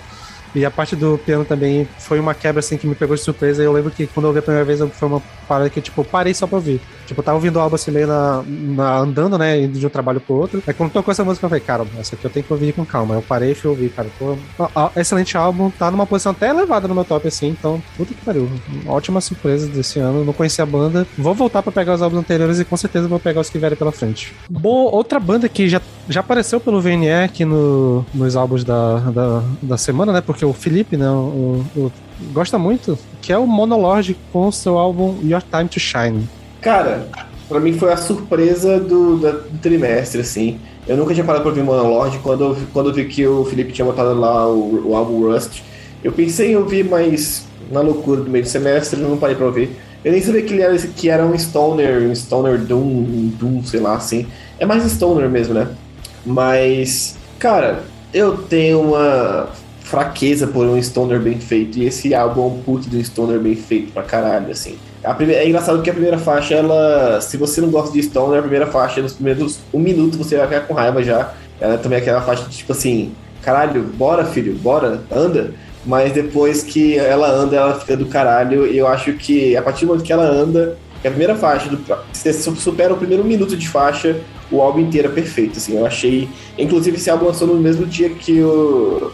que o Mastodon. Exatamente. E eu ouvi o Mastodon e falei, pô, é, ok. Aí uma amiga minha falou assim, pô, tô falando muito bem desse álbum aqui, eu, eu gostei mais que o Mastodon. Eu fui ouvir e falei, caralho, é muito melhor do que o do Mastodon. Puta que pariu. Esse álbum tá do caralho, muito bom mesmo. Tá tranquilamente no top 5 e tranquil, tranquilamente entra no, cabe no meu top 10 do ano, porque eu gostei muito.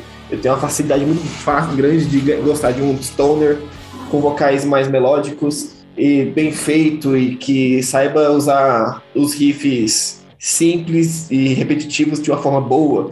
E é exatamente isso que o Monologue faz esse álbum. É, cara, muito bom mesmo. Eu acho que o álbum inteiro é muito, muito, muito bom, mas Your Time to Shine é incrível e a The Siren of Yersinia termina também o álbum de uma maneira esplendorosa, assim. Eu amei esse álbum, de verdade.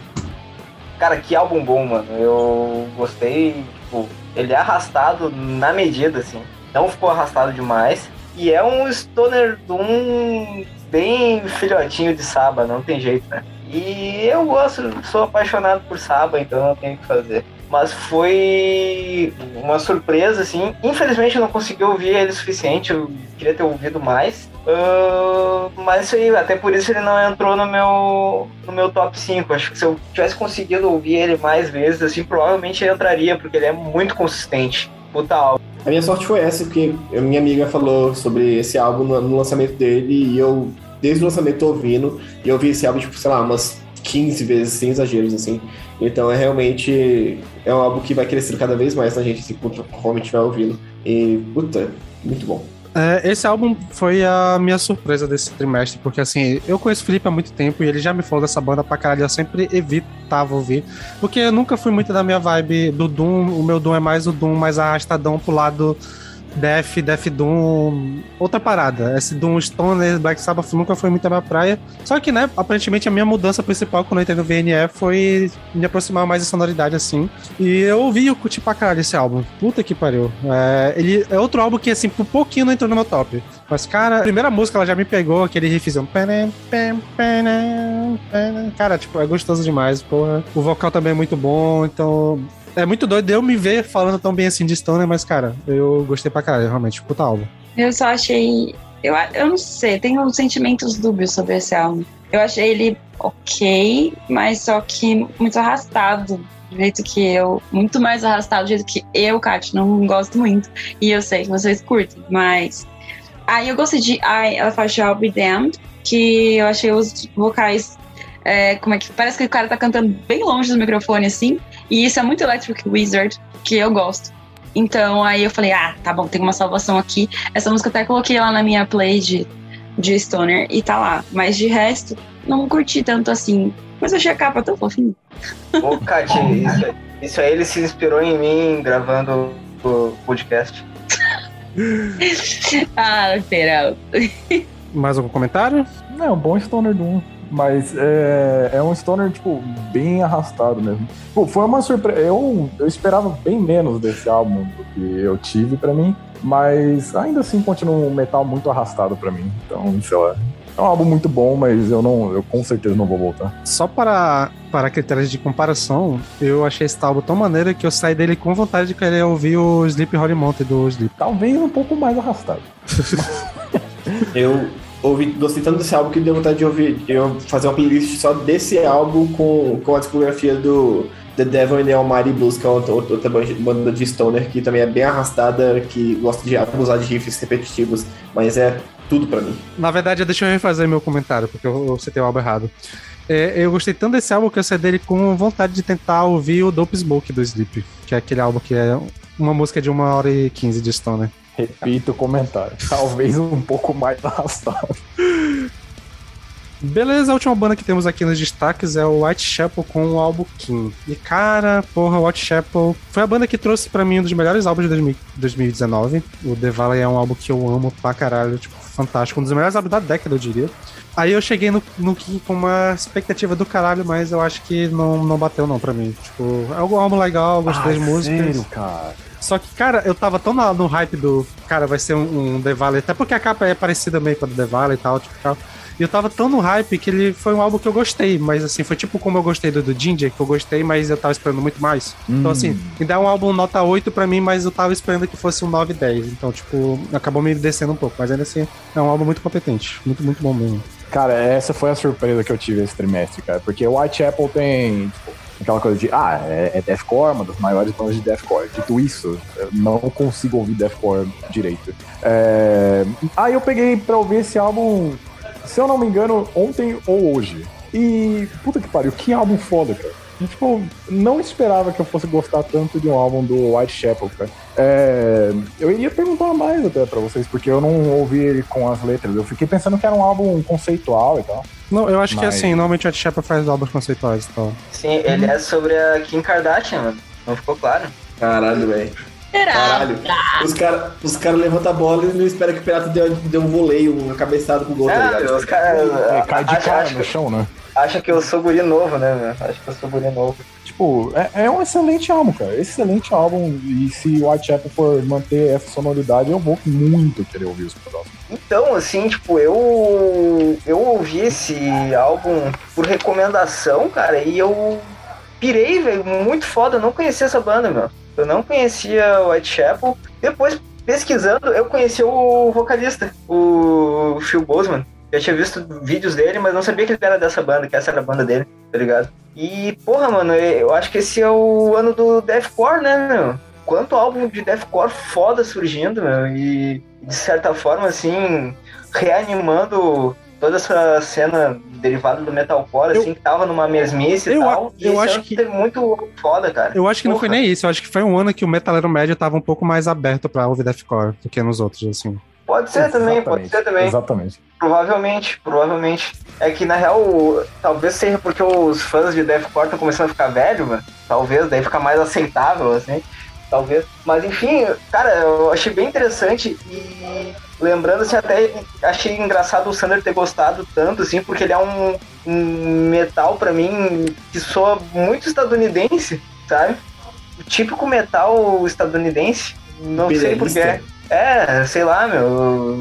Eu, senti como se os caras estivessem apontando uma arma pra mim. Não, mas, pô, Não, é, pô, Mas, assim, tem uma cena muito foda de tô- deathcore nos Estados Unidos ali, tipo, de uma, acho que é da Claro, Filadélfia, se não me certeza. engano. Tipo, é uma certeza, região muito certeza. específica, eu acho que é Filadélfia, que tem uma região ali que, é, tipo, tem uma porra de banda muito fora que sai de lá. Inclusive, o próximo Mas, trimestre vai enfim- ter uma outra banda gigante que vai lançar álbum, que é o Shadow of Intent, que eu tô também na, tô na expectativa pra caralho. Esse eu quero ouvir, esse eu quero ouvir, esse eu quero ouvir. E assim, ah, tipo, porra, puta álbum, mano. As baladas são muito boas, assim, e tem essa estrutura bem do metal americano, assim. Mas não me incomodou, achei muito foda, muito equilibrado do início ao fim. Quase entrou na minha lista, quase entrou na minha lista. E um beijo pra Júlia que me mostrou esse álbum. Puta álbum, valeu. E é isso aí, baita banda. Olha aí. Caramba, galanteador mesmo, né, velho? Foda. É, é, cara, eu gostei bastante do álbum também, mas eu esqueci dele. Não sei por que, eu esqueci dele, cara. Eu tava vendo aqui assim. a- Na hora que vocês falaram Whitechapel, eu falei, caraca, é verdade, é o Whitechapel lançou o álbum, eu esqueci de, esqueci de pensar nele. Mas quando eu vi esse álbum só uma vez, porque é né, tempo, é, eu achei bem interessante. Eu gostei bastante do tom da guitarra, do vocal, gostei de tudo, eu gostei principalmente por ter umas, umas quebras de, de tempo, assim, porque é, um, um dos momentos, uma das coisas que eu mais tive agonia com, com Slaughter Prevail foi que todas as músicas era porrada, porrada, porrada, porrada, porrada. Eu fiquei tipo, pera lá, rapaziada, respira um pouco. E teve um momento que eu fiquei tipo, pera, é, eu já ouvi, uma- eu já ouvi isso já. Parecia que tava sendo um pouco maçante, um pouco meio, sei lá. Ô Lucas, mas, mas dá um desconto, eles são russos. Ah, bicho, eu não sou russo, e aí?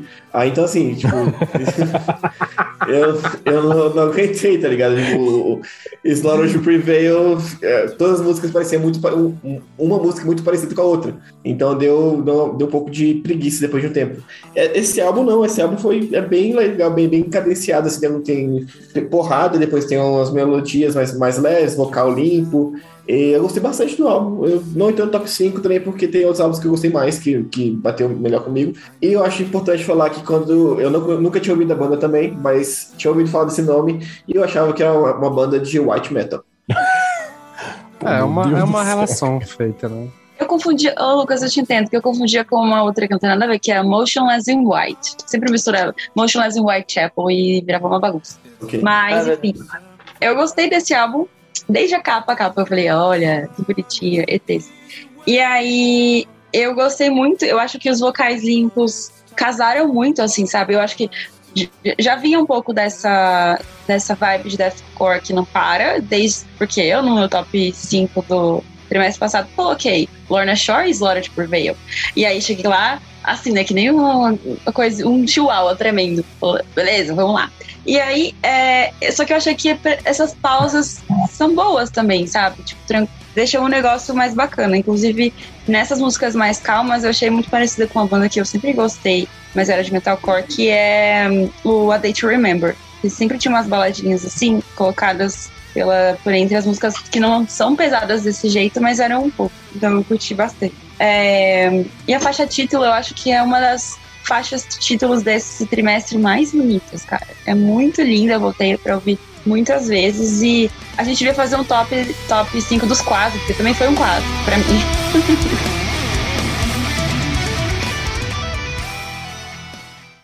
The black metal scene needs to be destroyed, Uwu.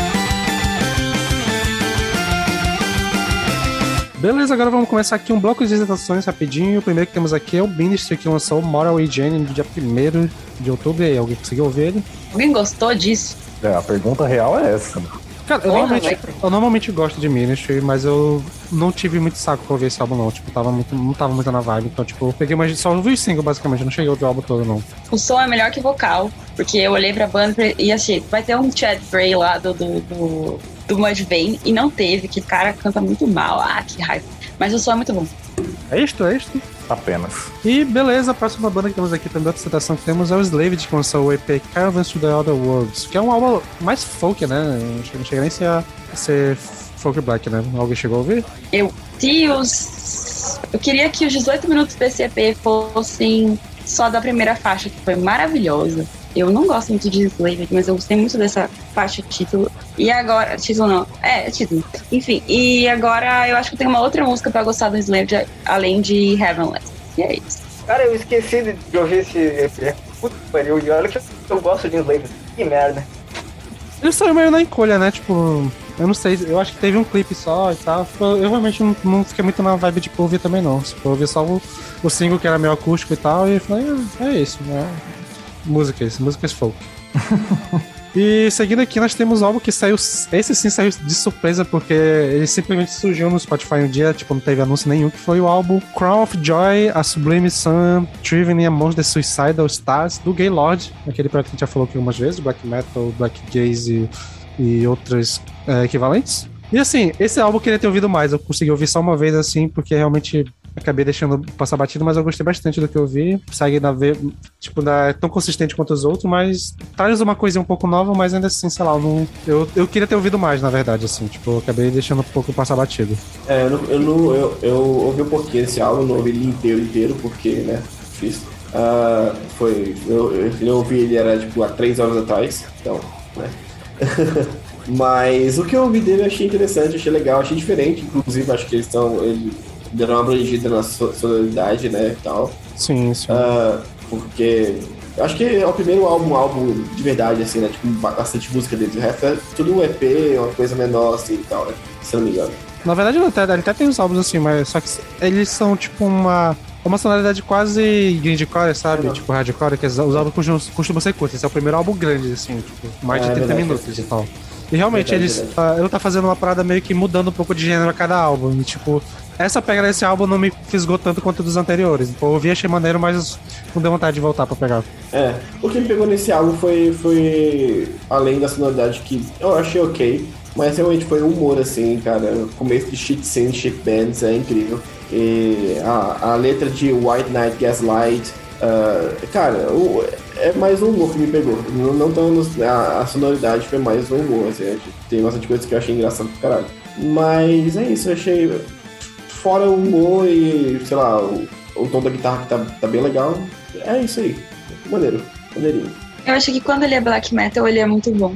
Mas quando desvia muito, é só meio meh. E fiquei surpresa, tipo, olhei esse, assim, 17 músicas, mas tá em 50 e poucos minutos, achei sucintos, cara. Sim. Hum, beleza, vamos prosseguindo aqui com, olha só, né? Outro álbum que eu não ouvi, que eu fiz questão de não ouvir, que é o álbum Sinners of the Sinner, do KK Priest. Olha aí. Cara, É, é um álbum. Fui ouvir pra, tipo, dar uma chance pro outro Judas Priest, né? O Judas Priest do KK Downing. E eu, eu passo. Passo fortemente. É. Heavy Metal em 2021, cara. Não, Heavy Metal 2021 tem, tem bastante coisa que, vai, que vale a pena ouvir ainda. O negócio é que quando você pega o, o, o cara que saiu da, de uma banda meio obrigado, aí no começo que ele, ele falava que saiu porque. Ele, ele era um dos, dos membros fundadores da banda, o KK Downing. Aí ele saiu. Ele no começo saiu porque foi em comum acordo. Aí depois foi meio obrigado. Aí depois ele fica só aparecendo em podcast e site de notícias pra falar mal da, da, da ex-banda dele. Aí fica falando que a ex-banda dele não é, banda, não é a banda de verdade, que ele que é a banda de verdade. Aí ele lançou uma parada que ele pode lançar, ele tem a oportunidade de lançar uma banda nova e, cara, fica muito, muito derivado, fica muito fraco e, assim, é isso. É uma pena porque ele tem uns riffs legais nesse álbum, tem uma energia interessante é, e eu gosto bastante do vocalista, né, do, do Team Reaper, mas aqui ele soa meio fraco, cara. E você pegar o Tim Reaper, que é um cara que tem, sei lá, quase 50 anos, 40, entre 40 e 50 anos, e, e o, o vocal dele soa meio fraco. E pegar o, vo- o vocal do Rob Halford, que tem seus 60 e tantos, e, e é potente, é forte, é fudido de bom. Aí você percebe que realmente a banda, é- o Judas Priest é o Rob Halford, e não tem o que fazer, não tem como fugir disso. Eu acho que às vezes ela soa meio massacration das ideias. E, sério, isso alugou um triplex na minha cabeça. Só que e tem a parte da ironia, né? É, o foda é quando isso E- acontece sem intenção, né? E Sim, Exatamente. E eu não consegui tirar isso da minha cabeça. Ah, é, mas é, é isso aí, né? Os gritinhos ali, a bateria rapidona, é definitivamente um álbum. Acho que lançaram um álbum mesmo. Acho que foi confirmado que lançaram o álbum mesmo. Caraca. Sim. Eu tava suspeitando, mas aparentemente lançaram. Aparentemente acho que- é um álbum. Eu acho meio cedo pra afirmar. Beleza, seguindo aqui ainda no dia 1 nós tivemos o Full of Hell com o álbum Guardian of Burning Apparition- Apparitions. Que era um álbum que eu esperava demais, considerando os últimos trabalhos do Full of Hell, mas eu fui decepcionado. É um bloco gigantesco de barulho total. Veja bem quem tá falando isso, mas entende. Caralho. É, é horrível, é horrível. O Paulo Simplesmente falar isso, meu, eu quero passar longe, mano. Eu- Meu Deus do céu. velho. Os anteriores eram tão brilhantes, esse daí só foi uma, uma pé na sua cara, assim, e no ouvido ao mesmo tempo. Esse eu suponho que o Lucas não ouviu, né? E ainda no Grindcore nós temos o Desalmado com o álbum mais Mental Devolution. Do caralho, do caralho. um dos- Brabo, brabo, um brabo. dos álbuns do, do trimestre aí. É incrível. É, tem. Cara, tem só oito, oito faixas e as oito faixas são porradaria total, assim. Lindo pra caralho. A faixa Cross the Lane é uma das melhores do, do álbum. Eu acho que, se eu não me engano, Outsiders e Your God, Your Dictator termina assim o álbum ah, muito bem, cara. Eu acho que quando eu, eu tava conversando com uma amiga minha, eu falei, quando, quando tá pesado, tá rápido, é bom, é, é bom. Mas quando eles ficam um pouco mais cadenciados e deixar a guitarra respirar e, e a banda toda tá, tipo, tá jamming, fica perfeito, assim, fica muito do caralho. Então, assim, tem, tem, riffs ali, assim, que eu fiquei, caraca, isso aqui é coisa que bandas gigantes já fizeram, mas eles estão fazendo com muita, muita classe, muita categoria, assim, tipo, eles estão realmente muito bem, muito bem mesmo. Então, assim, incrível, eu, achei, eu gostei bastante desse álbum. Cara, eu achei o álbum muito bem produzido, cara. Ele é. Porra, tudo tá soando muito bem, mano. Tudo muito encaixadinho, tá ligado? E eu sou um cara que eu não gosto de grindcore, mano. Não curto, tá ligado? E, o álbum é tão bom que pra mim não parece grindcore, tá ligado? Mas não é, mas É um, Mas eu um acho álbum que não é, metal, cara. É um é um death, de é. death- É, meu. é um death, é um É um death, death assim, não é, cara. não é, não é grind não, não é, não é grindcore não. É, é um death, assim, Cara, não querem feito. dar Cara- o braço a torcer pelo grindcore. aqui. Né? Não, Foda. sabe, Tô em negação, mim- tô em negação. É que, é que eu não manjo de, de grindcore, meu. Talvez seja e eu que não tenha, não tenha, tipo, esteja com uma visão estereotipada, assim. Só que, porra, foda pra caralho, meu. E eles vão vir pra Novo Hamburgo aqui, pertinho da minha cidade, em fevereiro, e espero estar lá. Espero estar lá, vai rolar um festivalzinho. E se tudo der certo, vou estar lá, batendo a cabeça pra caralho e ouvindo esse álbum na íntegra. Eu gostei tanto desse álbum que eu comprei até a, a peita deles, velho. Assim que eu terminei de ouvir o álbum, eu falei, caralho. Aí, a, tá certo que a peita já era bonita pra caralho. Eu falei, porra, bonitei, mas tem que gostar do álbum. Aí eu gostei do álbum, eu falei, é, agora eu posso comprar. Bom demais. eu gostei muito, muito, muito, muito, muito desse álbum. Eu achei ele mais um Black and Death do que um grindcore, porque faltou os gritinhos de porco pra ser grindcore. mas, nossa, eu gostei demais. Eu vi em loop, não que seja difícil ouvir em loop em um álbum de meia hora, mas, nossa, eu, eu amei. Parece que o Lucas estava lendo as minhas anotações aqui, quando falou sobre a intro de Across the Land, sobre a cadência e sobre quando eles serem é, mais lentos eles são bons e serem mais rápidos eles são maravilhosos. Você leu aqui, né, Lu? Mas é isso. Foi pro meu top, com certeza. E eu tava há um tempo já observando essa banda. E foi assim o timing certinho pra escutar e falar: É, cara, às vezes é bom ser brasileiro, né? Ter orgulho de umas coisas aí. Mais algum comentário? Não. Beleza, próximo que temos aqui uma banda nova. O Mercury Circle lançou o álbum de estreia o Killing Moon. E o Mercury Circle é um projeto que reúne o tecladista do Solo The Sun com o baterista do. Tira Fabaldon, o Yaska, né? O novo trabalho dele. Hum, E, cara, é- ele tá muito mais pro post rock do que post metal, mas, pô, é um som gostosinho demais. E eu, eu amo o vocal do. Eu esqueci o nome dele, mas é o maluco que é o tecladista do Solo The Sun, que faz o back vocal no Solo The Sun. Então, tipo, porra. Um dia duas coisas que eu gosto muito, sonoridade maneira, um som bem tranquilo, tranquilinho. Então, pra quem curte essa parada mais post rock assim, e com uma cadinha de metal ali, aqui e ali, vai fundo que tá incrível, cara. Um ótimo álbum. A Alguém. única coisa que eu lembro é que foi gostoso de dormir no trem ouvindo ele. Ah! Esse, esse eu acho que tem cara que vai gostar, Lucas, se tu ouvir. Se eu tivesse mais tempo e se eu soubesse é, organizar meu tempo melhor, eu teria ouvido com certeza. Beleza, prosseguindo aqui, outra banda que temos que lançou o primeiro álbum depois de muito tempo de existência, né? Que só tinha lançado EP e single, o The Omnific lançou o álbum Escapades e o The Omnific é basicamente o Animals as Leaders, só que só com baixo, não tem guitarra. E porra, eu acho bom demais, um, um- um instrumentalzinho só de baixo e tal, porra, bom pra caralho. Mas é pra quem curte prog instrumental, mais pegado por diante, então tipo, eu sei que é um tipo de sonoridade que não vai pegar todo mundo. Mas pra quem curte o instrumento baixo, porra, é mu- muito bom, muito bom. Fica a indicação. Mas esse eu acho, eu sei se duvido que alguém ouviu daqui. Alguém ouviu? Eu ouvi e gostei. Esse que é o problema. e eu Esse é sou o das problema. pessoas que menos devem gostar de prog na vida, né? Mas eu gostei, achei gostosinho, não dormi. E achei é meio introspectivo, sabe? Mesmo sem letra, assim, ele toca ali no coração do ser humano. Ótimo pra você ouvir num dia nublado, assim, eu gostei. E caiu numa outra playlist de prog lá, eu virei progueira nesse dia. cara, devolva meu tos em abas aí, cara. Só isso. Ok, né? Bom, prosseguindo aqui, nós temos o EP da, da uma, uma banda gigante, que é o The Agonist com o seu Days Before the World Whipped. Alguém ouviu? Esse eu não ouvi, não. Nesse eu não ouvi também, não. Eu ouvi, mas eu sou a pessoa que não gosta. Quer que eu fale? Sim, tem que só pra ter, né? Vamos lá. Bom, eu não gosto dessa banda, seja lá com qual vocalista que enfiem lá, é difícil. Mas é, eu sempre penso que é o próximo trabalho dos caras, das, das- da, da mina e dos caras, que vai me convencer do hype, né? E sempre tomo na cara. Mas enfim, é, eu achei legal de novo como a vocalista parece, às vezes, com a Tatiana. Às vezes, no vocal, depende. Então eu achei assim já um caminho assim para eu escutar com menos menos raiva, talvez. Mas é, assim, no saldo até que é positivo. Bom, agora nós temos aqui também no mesmo dia, dia 15, saiu uma banda nova, que é o Hipotracto, com o álbum Meridian, que é uma banda de post metal prog que é da mesma galera do Psychonaut, que é uma banda que eu descobri ano passado que eu amei, foi no meu top 3 ou 4 do ano.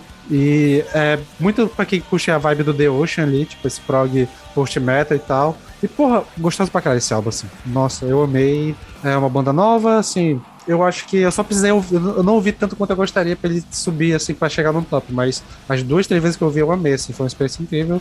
Outra banda que eu vou acompanhar, então, tipo, pra quem curte sonoridade nessa vibe é, do The Ocean, acho que fica muita indicação dessa banda aí. E eu gostei do nome que parece hipopótamo. Exatamente. Eu acho que o álbum também é crescente. No começo é meio difícil, mas ele é crescente do meio pro final, né?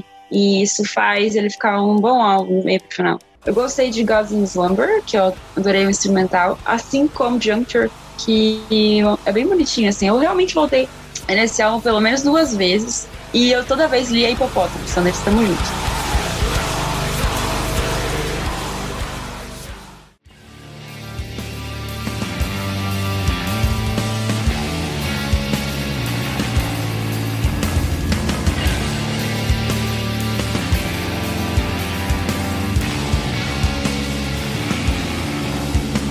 E prosseguindo aqui, nós temos no dia 15 ainda o álbum War of Roses do The Silver. O The Silver é um projeto dos caras do Horrendous. E eles, em vez de irem pro viés mais death metal, que tem o Horrendous, eles foram pro black. Só que é uma mistura muito, muito, muito peculiar. Eu diria que é o Horrendous misturado com o Tribulation. E, cara, que álbum de estreia fantástico, cara. Meu Deus do céu. Eu não vi absolutamente ninguém falando desse, porque o Horrendous já não é uma banda tão grande assim, você imagina um projeto paralelo, né? Mas, do spoiler, meu álbum do trimestre não tem jeito. Absurdo de excelente, assim, cara. Não tem, não tem jeito. Cara, esse álbum eu fiquei curioso pra ouvir. Eu, já- eu vi umas duas, três pessoas tweetando sobre, só que eu acabei não pegando. Mas ele tá num- numa lista que tem uns 10 álbuns, que foi o álbum que eu não ouvi durante um ano, que eu tenho que ouvir pro top 10 pra ver se entra. Faça isso, cara. Eu achei brutal. Eu achei que a produção dele tá impecável. Mesmo que a bateria esteja lá martelando na sua cabeça, você consegue ouvir tudo. E esse é muito raro. E aí, tipo, eu escutando, ele falou assim, cara, eu conheço que isso aqui tem gosto de Horrendous. E aí eu fui ver e tava lá os malucos, então, que é uma banda que eu gosto bastante. Então, eu acho que eu preciso voltar a escutar melhor, porque eu escutei na correria das coisas nos últimos dias, mas gostei bastante. E a capa é muito bonitinha também. Beleza, prosseguindo aqui, uma banda que foi descoberta pela Jade, né? Ela passou pra mim uma banda polonesa de tech death, o Wicked, com o álbum Bergotten in Blight. Puta que pariu, que álbum foda. É, tipo, um tech- ele é um tech death que não é o tech death que a gente tá acostumado a falar aqui, que é os canadenses. Ele tá mais pra um Behemoth com Slot Prevail, eu acho. Sei lá, algo nessa vibe, eu não sei. Que ele, ele é um tech death, só que ele pega muito pro Black Death. E tem até umas paradas meio. Tipo, o vocal lembra um pouco, às vezes, o vocal do Alex. Então, tipo, ele é muito potentezão e tal. Puta que pariu, eu amei esse álbum. A capa também é lindíssima. Pra quem curte essa vibe. É, é muito polonês, né? Esse álbum. Ele é muito polonês. Então, pra quem curte essa vibe polonesa de som, vai aí. Espero que não seja nazista, porque eu não consegui achar a informação deles. Mas... Cara, cara eu, eu fiquei curioso agora, meu. Um álbum muito polonês, velho. É, quando ele falou isso, eu fiquei pensando, cara, será que eles são nazi, mano? É, tipo, Behemoth, Belfagor nessa vibe, ele lembra muito também Belfagor pra mim. Então, Ah, tá ali naquela vibe. Só que tem uma tem um, um, um, tipo, tem um tchê ali na guitarra que dá pra pegar uma parte técnica ali, mas cara, muito muito foda. Mas ele soa, tem gosto, né? Como eu digo, polonês, vocês escutam falando, com certeza. Eu amei esse álbum, tipo, no nível que, que eu não esperava. Eu só fiquei muito vidrada na capa, tentando entender o que, que a pessoa tá fazendo, tocando no outro negócio, mas enfim, achei lindo também. É, e aí eu pensei que a, os- destaques são vocal, que ainda assim é inteligível, apesar de ser um, um troço na sua orelha, assim, dá pra você en- entender o que ele fala. Ele, depois é, da faixa Inhaler, que que, que é aquilo, né? Nossa. Depois dessa faixa, eu acho que o álbum só cresce e ele vai pra infinito.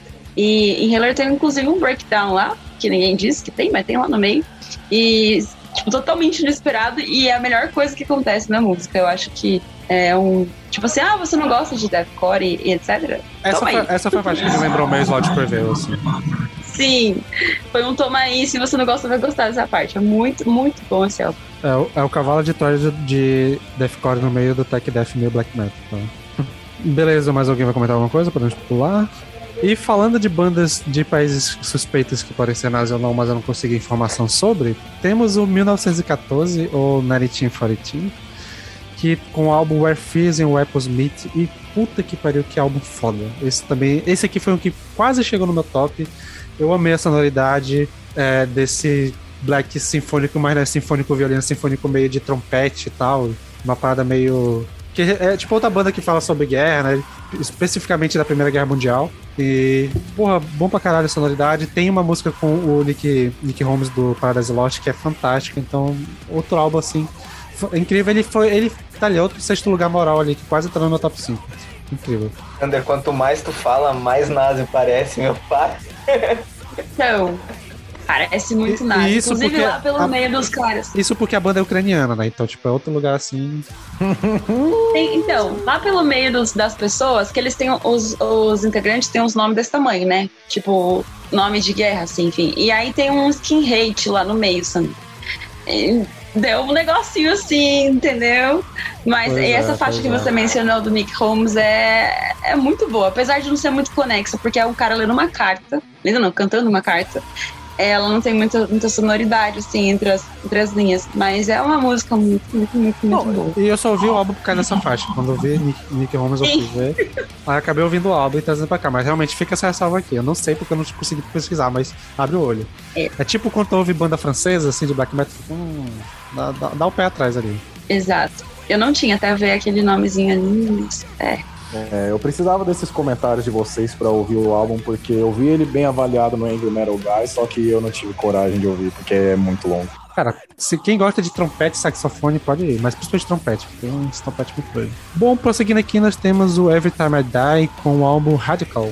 Com um álbum completamente fantástico, cara. Que álbum é esse, cara? Eu vi esse álbum sendo falado por muita gente, assim, e eu pensei, tipo, cara, Every Time I Die, cara, não, é o tipo de banda que eu geralmente gosto. Cara, primeira música eu já tava enganchado já no álbum, não tem jeito. Absurdo de álbum e puta que pariu, cara. Nossa, não, não me falta palavra, mano. Esse álbum é muito bom e tá extremamente bem produzido. Eu não esperava que eles fossem tão técnicos assim. E o metalcore deles é, desce muito fácil. Então, puta de um álbum fantástico. O que, que eu ia falar sobre isso mesmo? Ah, tá. Essa capa não diz nada do que ele é, né? Eu tava me perguntando o que, que ele tava fazendo ali no meio. É, Mas- isso eu concordo. Nossa. É... Eu acho que ele é uma banda que é antiga já, né? Não é? E... Sim, sim, Mas eu achei incrível como eles são como uma banda mais atual. Tipo, achei parecido em um tanto com o Lorna Shore, que é uma banda que eu vi esses dias. Eu, eu vi bem pouquinho, mas eu curti bastante. Eu deveria voltar. Eu achei que o vocal gritado seco, assim, combina muito com esse som. Achei bonitinho. Beleza, prosseguindo aqui, nós temos o Jerry Cantrell com o álbum Brighton. E aí, Então, gente? cara, esse Grunge eu em ouvi, 2021. Pois é, meu, eu, eu ouvi e eu pensei, cara, porra, Jerry, Jerry, se é pra fazer um, um Alice in Chains sem o resto do Alice in Chains, cara, ah, então grava aquelas músicas, chama o Duval pra cantar e lança um álbum do Alice in Chains, tá ligado? Pra mim pareceu uma, ele fazendo versão genérica dele mesmo, não... É, é, putz, é, é isso mesmo. Pô, eu pensei que foram boas composições pro Duval cantar. É, exatamente, daí eu fiquei tipo, tá, beleza, quando é que o Duval entra? Daí, ah, não, é do Jerry Cantrell, daí eu fiquei tipo, tá, vai ficar só nisso aí e, é, infelizmente. É triste porque eu gosto muito do Cantrell, velho, gosto muito, mas, pá, esse álbumzinho tão, tão água de salsicha. Água de salsicha, uma descrição impressionante. Picolé de chuchu, que nem a Gabi falou. Mais um comentário? Podemos pular? No. Bom, o próximo álbum que temos aqui é o Kyle Dot com o álbum More Grey on the Swords of Plowshares Alike.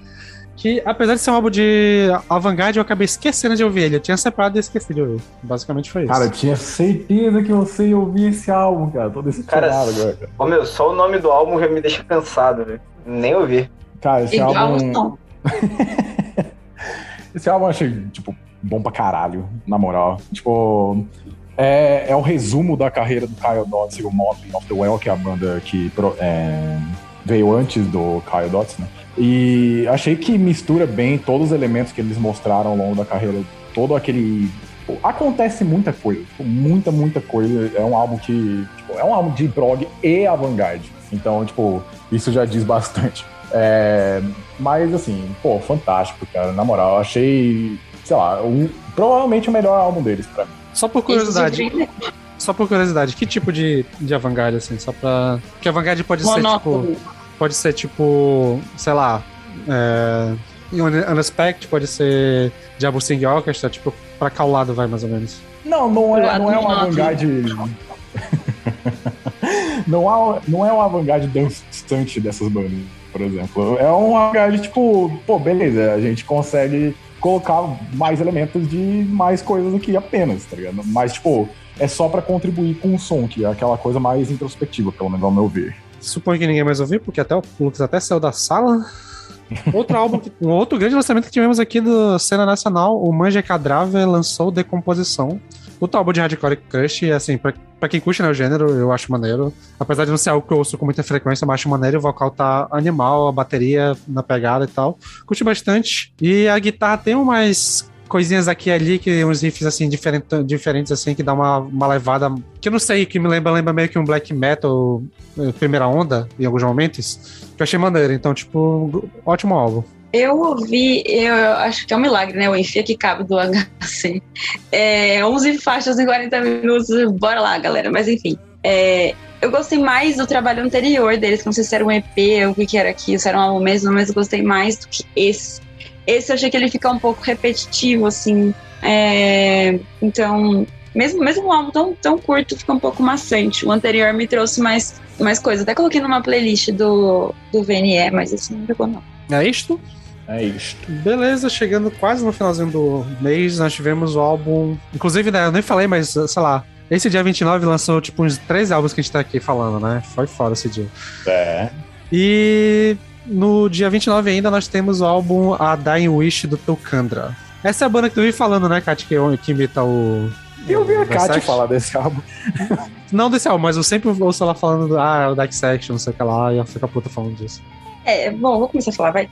Eu vou descer, primeiramente eu vou descer a lenha por motivos claros, porque primeiramente vai tomar no cu Tulcandra mais uma vez uma cópia de Dissection. Sim. É, e essa capa de motoqueiro Bob me irritou. Mas enfim, mais um álbum que os mano costura riff atrás de riff do Dissection. É, depois de tantos anos, a gente tem que, sei lá, enfim, é uma uma costurada geral que eles vão fazendo assim ao longo dos álbuns. Com três álbuns da Section eles conseguem fazer trocentos que eles têm. Parabéns, malucos, vocês são bons nisso.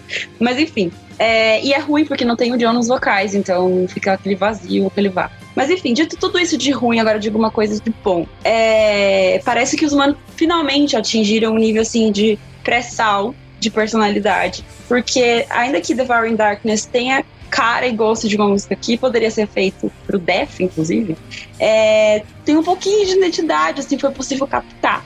Eu falei, nossa, aí eu fiquei um pouco feliz, assim, de que eles estão saindo. E é, tá bom, é, é, é bem produzido e tal, e, e é isso, mas no fim vai tomar no cu tocando. É assim, eu, eu assino embaixo o comentário do Vai Tomar no Culto Kandra justamente pela cópia do Dissection que é. Mas dito isso, o Dissection não lança álbum desde 2006, né? Então, tipo, é um bom álbum, cara.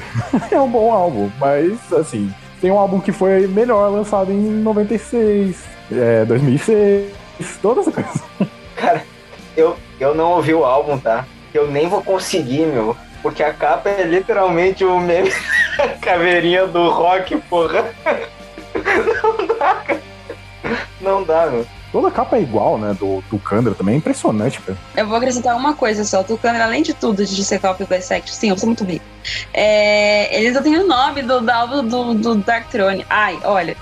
Ah, Ainda nossa, bem que tem uma parte boa nessa, nesse álbum aí que tem o Devouring Darkness. Porque, pô, é só vai tomar no cu. Assim, a única pessoa que eu, que eu vejo falar de- sobre essa banda é a Kat, e a Kat fala com ódio. Fico pensando, tipo. é só, quem ouve Tem- a tem uma- discografia deles Tem uma, ouve be- pra odiar, tá ligado? tem uma beleza quando alguém fala com áudio assim tão bonito, né? Tipo, hum. Mas beleza, falando em áudio, vamos fechar aqui o mês de outubro com o álbum Still Sucks do Limp Bizkit, que saiu no dia 31, né? Álbum de surpresa que saiu no Halloween. E, cara, eu gostei muito da proposta desse álbum de ser um álbum meio que zoando o que zoam ele, o, o Limp Bizkit. Então achei maneirão, curti a sonoridade, achei legal, assim. Eu não sou tão fã de Limp Bizkit, então, tipo, pro nível da banda eu achei um álbum maneiro, mas assim, não achei ruim não, achei maneiro. surpresa do ano pra mim. E surpresa positiva, cara. Porque, tipo, é, é o Limp Bizkit, tipo, maduro, aparentemente. É, as letras. As letras são engraçadas ao mesmo tempo que escrachada pra caralho. O Wes Borland, cara, eu falei isso no episódio de New Metal, eu vou falar de novo. É um dos melhores guitarristas do metal e ele continua, tipo, como um dos mais desvalorizados, por causa que toca no Limp Bizkit, mas enfim. É, e assim, eu achei foda, tipo, eu achei bom pra caralho, cara. Eu achei bom pra caralho. E esse é o álbum que eu tinha achado melhor do que Dream Theater e Mastodon. Então, é isso aí. Limp Bizkit me pegou de surpresa totalmente, cara. Caralho, mano. O homem é um louco. Que eu, eu nunca, ó, apesar de eu, de eu gostar de Limp Bizkit, eu nunca tenho expectativa dos álbuns dele, porque pra mim funciona melhor com músicas do que álbuns, né? Mas eu achei gostosinho, divertido, né? Nas faixas que eles ficam de zoação com eles mesmos e tal. E assim, quando o Paulo falou que eles são mais velhos, bota mais velho nisso. O Fred Durst tá com cabelo branco. Mas, Mas, Né? ele, mas, mas, Mas a voz dele ele- soa aí igualzinha 15 anos atrás. ele tá Então, de boneco, tipo- né? Por favor. Mas eu achei a capa divertida também, achei meio Rugrats, sabe? Então, Sim, gostei muito, cara. Gostei. E uma coisa que eu não sei se eu enxergando gente em tudo, mas eu achei que tem umas riffs ali que deu uma pegada meio gentezinha também, né? Eu acho que sim. Acho que Eu sim. achei também, cara. O riff de of Style, por exemplo, eu achei, tipo, divertido pra caralho. Puta merda, mano. E lembra um pouco de gente, mas é bem utilizado. Parabéns, Airborne. Town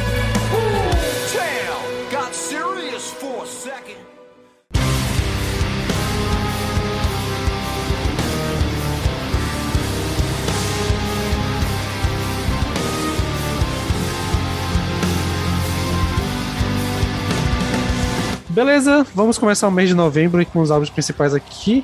Agora sim vamos para um destaque do tri- trimestre, quiçá, do ano. O Swallow the Sun lançou o álbum Moonflowers no dia 19 de novembro. Definitivamente um álbum. Ah, capaz. Ah, não, não, não, não. Não, não, capaz, capaz. Nem eu achei Nossa. esse cara. Não, mano. Cara, não, meu, incrível, velho. Incrível. Assim, eu não vou me alongar muito, porque a gente fez uma porra de uma watch party aqui, ficou todo mundo chorando ouvindo isso aí, mas é um álbum do caralho, mano. É um puta álbum. Ah, a minha experiência com o Solo da Sun era com o álbum anterior, e esse álbum tá no mesmo nível pra mim. Incrível, tá tudo no, no seu devido lugar. É definitivamente um dos melhores álbuns do ano. E, cara, não, não tem mais muito o que falar. Quem quiser saber mais, vai lá no YouTube que a gente tem um vídeo analisando o álbum lá. Excelente jabá. Mas, cara, assim, é, foi meu sexto lugar, cara. Não, não entrou no meu top 5 por detalhe, assim.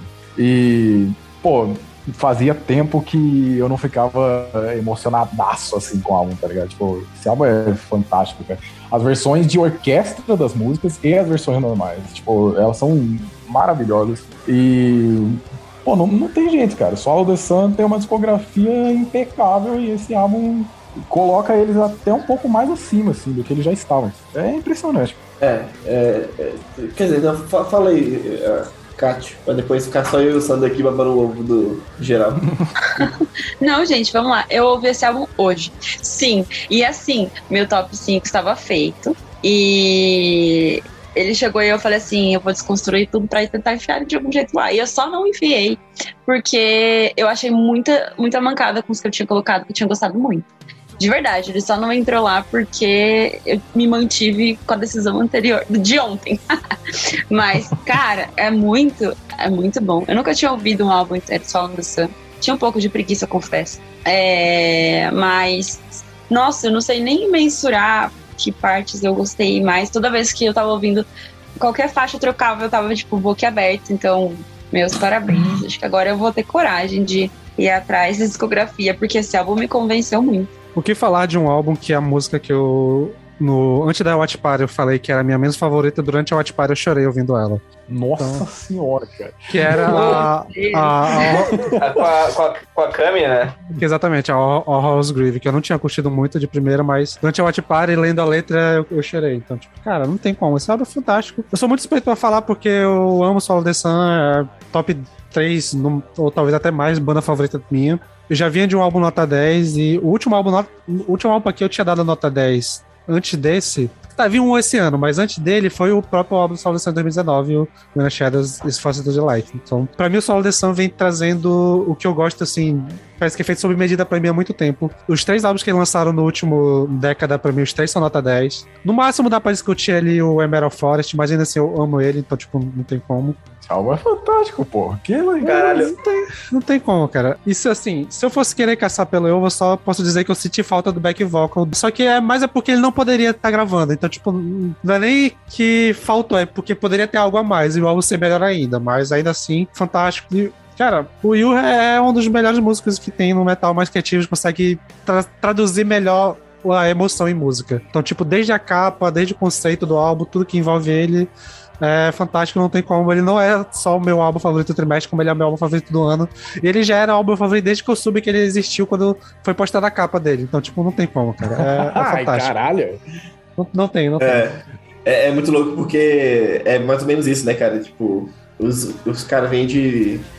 Eu acho, eu, eu considero dois álbuns nota 10, né? Tipo, eu acho o Songs from the North e o, o When the Shadows Force into the Light nota 10. O que vem antes dele, do Songs from the North, eu não acho nota 10, mas eu tenho que ouvir mais, na verdade. Mas, assim, assim que falaram que ia ter um álbum novo esse ano, eu falei, porra, no mínimo top 3 do, ano pra mim já, porque eles são muito consistentes. E, cara, é isso, cara. É, é um puta álbum incrível.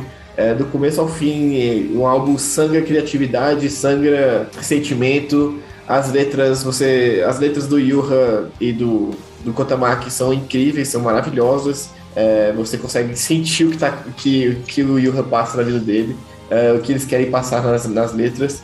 A participação da Kemi Gilbert é incrível, é maravilhosa, a voz dela casou perfeitamente. A voz dela por si só já é uma voz, sim, fora do comum pro metal, sabe? Tipo, não tem uma outra voz ser igual, parecida com a dela.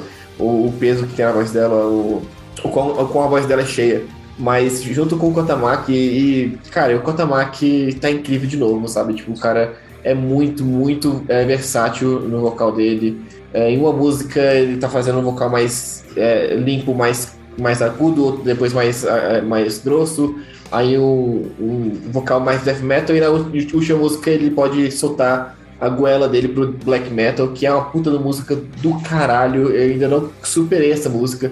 A é, This House Has No Home é uma música assim, também é top 5 músicas do ano pra mim, assim, tranquilamente. Porque ela tem. É, e é que nem o Sander falou, parece que é, é uma banda que faz, faz bastante coisa, mas parece que é tudo é, minimamente pensado pra me agradar, sabe? Tipo, tudo que eles soltam assim, eu fico, caraca, velho. Literalmente cada segundo de cada música é, tá ali pra me agradar, sabe? Tipo, o momento do, do baixo mais legal, o momento do vocal mais, mais pop, depois o vocal mais pesadão. É, a orquestração desse álbum tá incrível. E realmente, isso fala a mesma coisa que o Sander. É, a única coisa que eu senti falta mesmo desse álbum em comparação com o último, e é o que faz eu gostar mais do último do que esse, é, é, é o vocal do, do tecladista, que eu esqueci o nome dele, mas que é, que é o vocal mais, mais, mais limpo ainda, mais, ah, mais pop, assim, deixa, deixa as coisas mais leves. E no When a Shadow uh, is Forced to the Light fica. Eu gostei muito da, da como eles usaram o vocal do tecladista e o vocal do Kotamaki pra dar essa, essa dualidade, assim. E nesse álbum não tem, mas fazer o que? É a vida. Não, não, não, não tem como. Até tem, mas é muito pontual, né? Tipo, é mais os Não, vocais é. dobrados e tal, tipo, realmente. É, exatamente, mas não tem aquele momento que fica os dois fazendo, fazendo uma dobradinha que nem foi com a Kemi Gilbert e o Kotamaki, Sim, sabe? sim, sim. E, e no, no Ena Shadow tem, tem isso. E- Então. É, é a única coisa que desse álbum aqui eu, eu queria, queria que tivesse, mas não tem, mas não, não, não machuca em nenhum momento o, a obra que é o álbum. Que puta que pariu, perfeito, assim, sensacional, sério. E até pra fechar com o, o que o próprio Yuha falou sobre o álbum, no- quando ele fez a publicação da capa e tal. Pra quem é fã da banda e conhece toda a história que aconteceu com ele, envolvendo a, a Lia também, e tu lendo as letras e sabendo que esse álbum foi, o- tipo, ele tentando expressar o que ele sentiu durante o período de isolamento da pandemia, tu chega que a sessão que ele falou que é um álbum que ele ama, mas ele também odeia, porque ele odeia o quanto ele teve que se entregar nesse álbum e o quanto ele teve que se expor. Ele até fez uma versão, a, a versão sinfônica, ela foi criada pra ele conseguir ver beleza no que ele criou, porque ele não conseguia encarar as músicas da forma que ela foram criadas de, de fato. Então ele teve que contratar e compor versão sinfônica pra conseguir encarar a música, porque ela era muito um espelho dele. Então, tipo, cara, não tem como não, não achar isso fantástico e, e ao mesmo tempo triste pra caralho. Então, porra, é um álbum incrível. E divertido.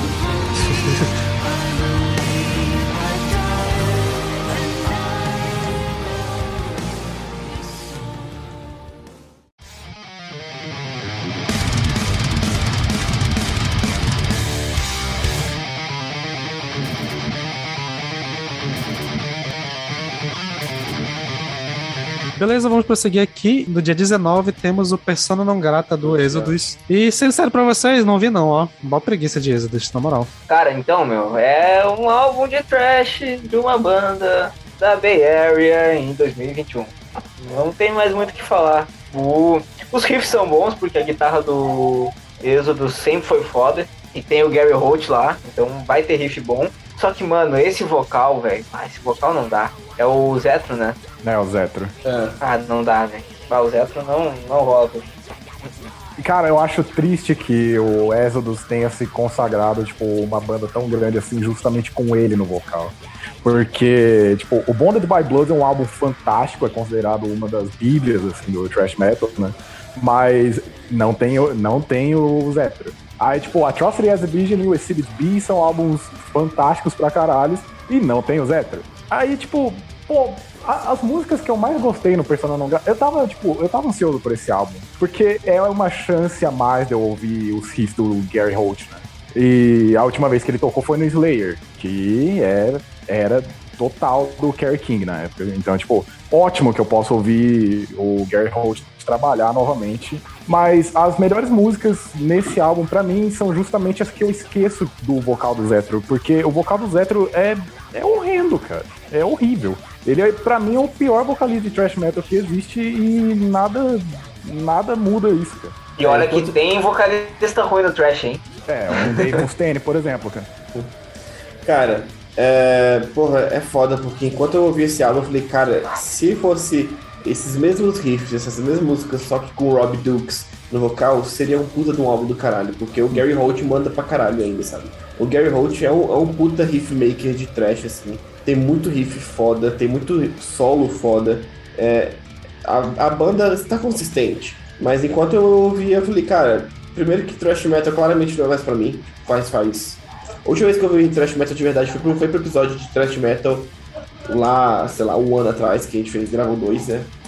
E, cara, é isso, sabe? Tipo, não, não rola mais pra mim, assim, tipo, é, é, um, é um estilo que já deu, já deu pra mim. Só realmente uma outra banda que eu vou ouvir. E esse álbum, claramente, seria muito melhor com o Rob Dukes no vocal, cara, sério. Ah, e é isso, sei lá. Tem uns riffs foda e quem gosta muito de thrash metal vai gostar desse álbum, mas não é mais pra mim. Beleza, vamos prosseguir aqui. E no dia 26 de novembro, uma banda gigante que é muito esquecida, talvez. Porque né, aparentemente nem todo mundo conhece, né? Mas é uma banda grande do death metal e do prog. O Cynic veio com seu álbum mais recente, o Ascension Codes. E o que eu posso dizer desse álbum é que eu não consegui ouvir ele o suficiente pra processar. Eu ouvi ele pelo menos umas cinco vezes, mas ele é muita informação. É muita coisa. E mas o que eu posso falar é que o que tá lá, que eu mais amo no Cynic é o vocal do Thomas Vidal. Eu amo esse vocoder dele. Essa parada que é a única que tem tanta banda que eu gosto também que emula e faz o som ficar bom. Essa, eles estão muito mais prog hoje em dia do que Def, né? Então, tipo, é bem mais bem mais calminho a sonoridade, mas pô, é muito bom, é muito coisa de vibe.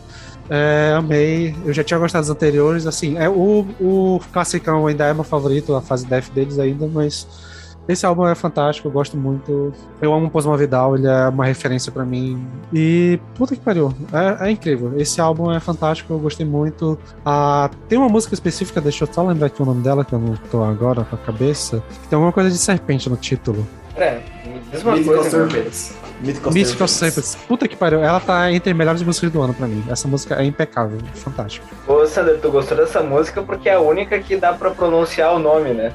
Porque, pelo amor de o Deus, né? parece todo filho da Grimes com Elon Musk. É, exatamente. Verdade. Cara, pá, meu, eu não, não rolou pra mim. Bah, eu achei chatão. Dropei na, na terceira ou quarta faixa. Ah, tá louco, não, não rolou. Não, tipo, eu, eu fui ouvir esse álbum. Eu falei pra mim mesmo, cara. Essa não é a banda que gravou Focus. Essa não é a banda que gravou Tracy Nair. Aí, tipo, já tem que lembrar que eles perderam alguns membros recentemente, né? E, pô, beleza, vai lá, ouve. O Paul, tipo, cara, é um compositor excelente.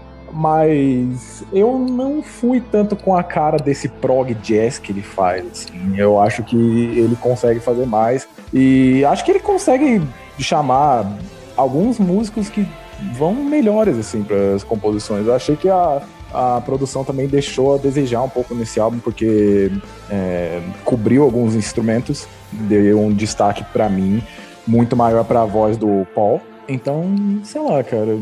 É, pra mim acabou sendo uma decepção. Eu já gostei, gostei, achei legal, achei maneirinho. É, e agora que vocês falaram sobre os outros álbuns aí de ser um bloco só, eu senti com esse álbum. Tipo, pra mim foi um bloco só, assim, tipo, um bloco de, de realmente. Eu não tinha passado para pensar nisso, gostei da definição aí desse prog jazz, mas realmente é um prog jazz. É, e pra mim foi um bloco só, mas não, não, não achei ruim, porque foi muito gostosinho de ouvir. Foi tipo, eu tava ouvindo e fazendo alguma outra coisa, não lembro o que tava fazendo. Mas eu lembro que ouvindo e, tipo, não me atrapalhou. Achei o vocal legal, achei o vocal maneiro. Eu tava esperando, eu, eu tomei um susto porque eu tava esperando que fosse muito mais pesado, porque eu lembro que me contaram que tinha uma parada pesada, sabe? Eu acho que os primeiros álbuns são mais pesados, né? Eu nunca tinha parado pra ver um álbum assim. É, então, na hora que tava na, tipo, na quarta faixa, eu falei, porra, é isso, é. Não vai ficar mais pesado que isso então. Então, é isso, ficou, foi tranquilo, foi, foi gostoso de ouvir. Hum, assim, como não, pra mim foi um blocão só e não teve aquele momento, tipo, caraca, que música, que faixa é sensacional. É, não teve aquele. Não vai ser um álbum que, vai mar, que me marcou tanto. Mas não foi um álbum que me encheu o saco também. Foi, foi um álbum legal de ouvir. É isso. É muito álbum pra deixar tocando, assim, né? Que não te irrita se tá tocando, mas, sei lá, é um blocão mesmo. Eu acho que. Eu tinha certeza que era uma banda de thrash metal, eu não sei porquê. E aí eu olhei a capa e falei, bom, não é, né? Então, então eu ouvi e já foi uma, houve uma ouvida tranquila, sem muitas influências. Mas é isso, eu achei só tranquilinho, psicodélico. É Vamos isso. pro próximo que. Bom, e pra fechar os álbuns principais, nós temos o Hypocrisy com o álbum Osh. E eu posso falar, posso falar logo, porque eu não ouvi o álbum, porque, cara, eu fiquei tão bolado com o rolê da vacina dele, que eu simplesmente, eu já não tava muito empolgado com o single, e depois do rolê da vacina eu simplesmente nem quis ouvir mais. Então, tipo, eu só ouvi o single mesmo e não quis ouvir mais o álbum. Então, é isso. Cara, eu fiquei tão puto que eu me, me arrependi de ter ouvido e gostado pra caralho do álbum, mano. Que raiva que me deu, velho. E daí, assim, eu lembrei do single e daí me deu vontade de vomitar, meu. Porque daí eu entendi o que aqueles filha da puta tava falando no single, tá ligado? Nossa, Ah, meu, verdade, que né? nojo, velho. Ah, que nojo, mano. Ah, tomar no cu, velho. Cara, eu tava esperando muito por esse álbum. É, eu gostei bastante dos singles. E, pô, o Hypocrisy é absurdo, cara. O Peter é um compositor fantástico, assim. é, acho que pro Melodeath ele é como o Gary Holt do Trash, que, tipo, todo o riff dele é bom. E, cara, fantástico, assim. Só que eu achei que acaba se tornando um pouco monótono demais. Mas valeu a pena a espera, cara. Valeu a pena a espera. É um puta álbum do Hypocrisy. Melhor que o anterior, pelo menos. Não era difícil, né? O End of Disclosure, mas enfim. é, Eu passei pela mesma coisa com relação ao Chemical Horror, porque eu entendi uma outra coisa, né? A indústria farmacêutica e tal, e a se a gente concorda nesse ponto. Mas aí fui ouvir o álbum. E eu acho que a primeira metade do álbum é muito boa. Eu gostei bastante das a Worship, depois do Chemical Horror que a gente já viu, mas até Brotherhood of the Serpent. Children of Grey dá aquela caída assim, mas é, só que a partir disso, aí eu já escutei, já tinha vindo a notícia do maluco ser anti-vax, e aí eu já escutei meio tipo, ah, é minha banda favorita, Hypocrisy, mas deu uma, uma dolorida assim no meu coração de descobrir que um dos meus maiores ídolos dentro da música é um anti-vaxxer. É, foi, foi difícil. Peter Tático, por que, que você tem que ter esse defeito, velho? Que saco! Enfim, é, e é isso. Mas ele foi meu álbum favorito. Já dou spoiler. E só que tem um gosto muito amargo, né? E é isso, que raiva. É, mas era o, o, o carinha do ZT não podia, né? Ah, mas quando era do ZT era meio inofensivo, entendeu? Era É, ele do o- É, o Agora- problema é que era uma loucura inofensiva, né? Daí. Sim, agora não é mais. É. Cara, é foda. Eu, eu nem sabia disso aí. Eu ouvi esse álbum e eu tava achando foda pra caralho o álbum. Eu falei, pô, a, a Kat vai gostar pra caralho do álbum, que maneiro, que foda e tal. Vamos, vamos conversar. Aí vocês falaram que agora eu falei, não é possível. Aí eu fui pesquisar e é verdade. Que bosta. É, eu tava totalmente é, por fora das notícias. Puta, cara, que bosta, né? O pior é que ele, ele anda com o cara do, do Rammstein também, que né, não bate muito bem da cabeça. Então, assim, é uma galera ali que. Velho na internet e velho no rock, né, velho? É foda. Ai, ai, bicho. Mas assim. Tem dois defeitos, né? Dois efeitos, né, velho? Duro demais, duro demais. Eu gostei do álbum, eu achei o álbum legal. Agora pensando aqui na, na letra de Chemical Horror, eu tô me sentindo sujo. Mas eu gostei do álbum, tô, tô achando. Eu, eu achei um álbum bem da hora de ouvir. E eu achei até a segunda parte que realmente cai um pouquinho assim de nível. Eu achei ouvível, tranquilo, assim, tipo, não, não, me, não me atra- me atrapalhou em nenhum momento. E achei que tem uns riffs muito fodidos de, de bom, assim, mas, cara, caralho, que, que gosto amargo que ficou aqui agora. Que bom que eu não botei no top 5, tá vendo? Já, já precisa a gente se sentir tão culpado. Né? Porque esse defeito, Peter gente, Cara, vocês não sabem a raiva que eu sinto.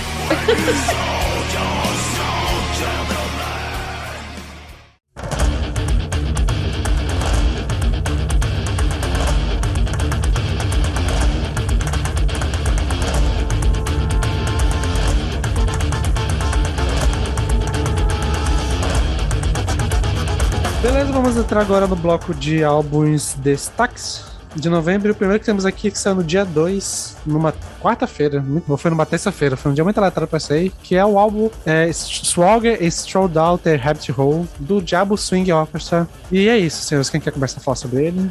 Eu acho Esse muito álbum bom que. fantástico, cara. Eu acho muito bom que o, o inglês do, do, do Sander também é avant-garde, né? Assim, é tipo, Sim, só mais. é, é freestyle, é freestyle, inglês freestyle. Muito bom. Cara, eu, mano, eu, eu juro que quando eu ouvi, eu pensei, não, nem fudendo que o nome é esse, o Sander inventou agora, tá ligado? Mas é tipo, é Swagger e Strolled Out the Rabbit Hole, não é? Sei lá. Sim, só que, ele, só que ele soa muito como se tu tá só inventando alguma coisa, tá ligado? Esse nome é horrível.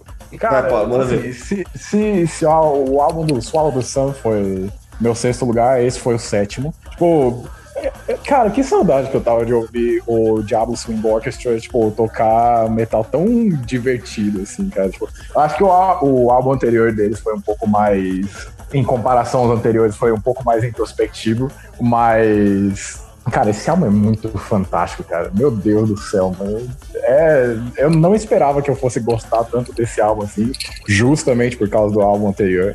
Mas, cara, tem, tem tudo aqui. Tudo que eu aprendi a gostar deles tá aqui. E tem, um- tem algumas faixas que eu coloquei na minha playlist de é, melhores músicas do ano. Acho que a mais destaque, assim, absurda é Malay Monologues. Mas, cara, puta de um álbum fantástico. Na moral, eu tô triste por esse álbum não estar no meu top 5, de verdade. Cara, que surpresa da hora, né? Pra mim, assim, porque eu gostei pra caralho, de verdade. Inclusive, eu comentei no Twitter, velho, tipo, avant-garde é legal. Avant-garde pode ser legal, no caso, né? Nem sempre é legal. Mas avant-garde com instrumento de sopro é muito bom, velho. Ficou muito, muito, muito bom. E, e com instrumento de sopro cantado em espanhol, Porra, muito foda, sério, do caralho, eu gostei muito do álbum. Eu não esperava gostar tanto, tanto assim do álbum, achei muito legal.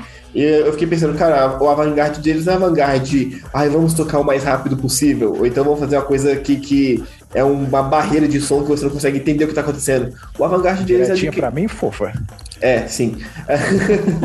É, é, o avant-garde deles é, a- é avant-garde de criatividade, é de, sabe, uma parada assim, tipo, vamos fazer uma, uma coisa diferente. Eu, eu acho isso muito bom, velho. cara- Muito, muito bom. Os caras fazem avant-garde e música, né, meu? Isso É é incrível isso, cara. É, é possível, tá ligado? É possível.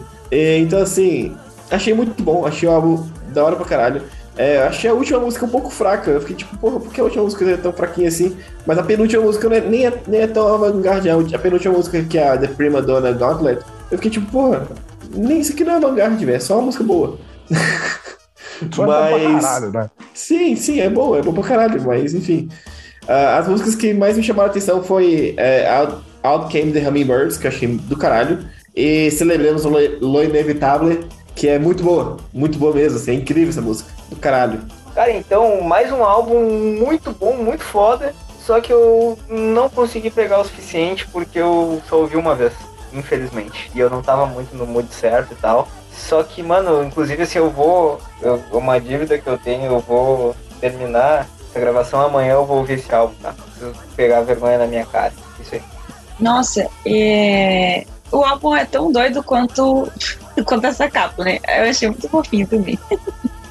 Mas enfim, quanto ao som. Eu vou pegar pra ouvir de novo? Acho que não. Mas se tá tocando em algum lugar, não vai me irritar e, e vai ser bem legal, inclusive, de ouvir, cara. Eu achei que, é, porque não é tão quebrado assim quanto o Fruit Ninja, eu acho que eu consigo gostar dessa banda, assim, então para futuros trabalhos, ou então se eu precisar ouvir pro PNL, alguma coisa assim, eu certamente vou ouvir, tipo, receptiva, sabe? Então foi uma, foi uma surpresa legal, porque eu não conhecia essa banda. E achei bom até que a experiência. Uma parada que eu até ia ver contigo, porque é uma referência que só tu vai entender, talvez o Paulo, que eu gostei muito do vocal dela, que ela meio que tem algumas músicas que ela, que ela meio que faz um vocal estilo a Yolande do da Etwood, que ela faz Perfeito. aquela voz. Cara, Sim. ficou, e ficou muito maneiro. Perfeito. Uma vozinha, né? Sim. Cara, ficou muito maneiro. Assim, é, eu acho que a minha opinião é mais ou menos como a do Paulo, assim, eu, tipo, eu não tinha gostado tanto assim do último álbum, tinha gostado de uma música es- específica, mas o álbum como todo ele soava estranho, não da forma que eu acho maneiro quando é estranho,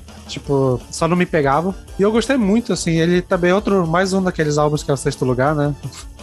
E, puta que pariu, é, o single desse álbum é incrível, que é o Party Valentine, que é aquela música do, da galinha. Puta que pariu, boa pra caralho. A Celebrando Levitável é incrível. Aqui o, o Lucas também citou a Out The Came Home Beat. Tem um, um riff com uma, um beatzinho, tipo. tuts, tuts, cara que fica muito foda. Tipo, é, eu achei muito criativa a forma como eles exploraram o vocal nesse álbum. Assim, foi muito, muito interessante. O instrumento sempre é incrível do- da banda, né? Então, eu nem sei mais o que dizer, tipo, porque realmente eu, eu ainda tenho que ouvir mais, mas eu ouvi, sei lá, umas sete vezes, eu acho que eu ainda tenho que ouvir mais ainda.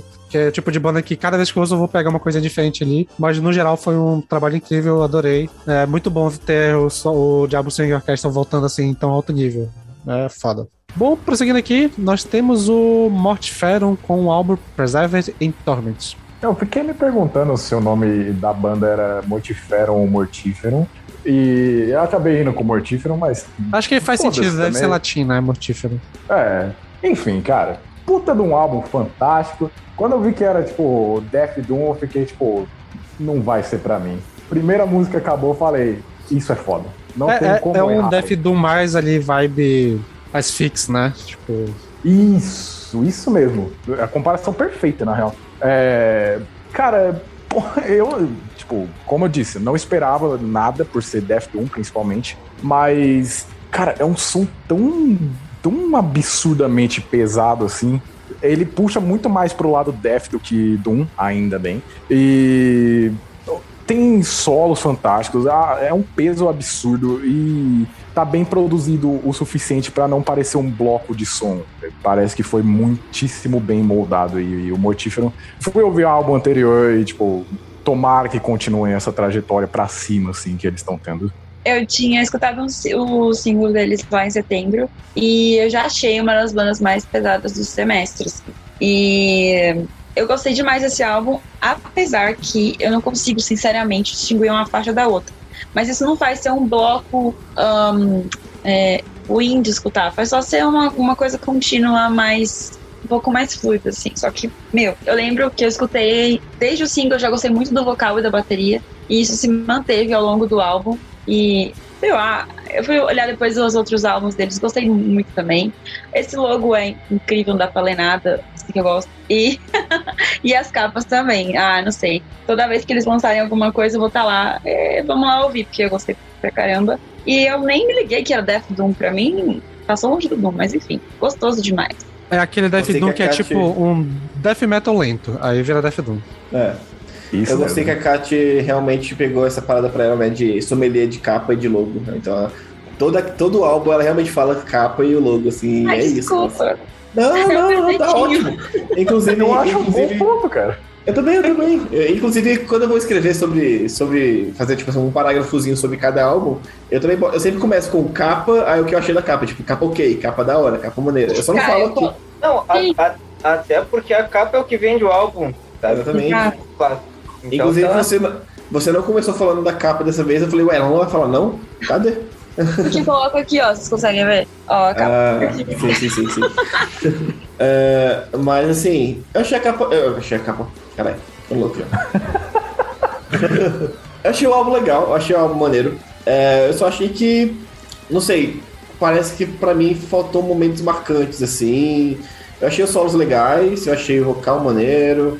Eu, eu, eu tinha tudo pra gostar desse álbum, na verdade, mas quanto mais. Mas como eu só ouvi uma vez, né, por causa da quantidade de álbum que a gente ouviu, tem pra ouvir, eu não teve, não teve nenhum momento que eu fiquei tipo, caralho, que foda pra caralho.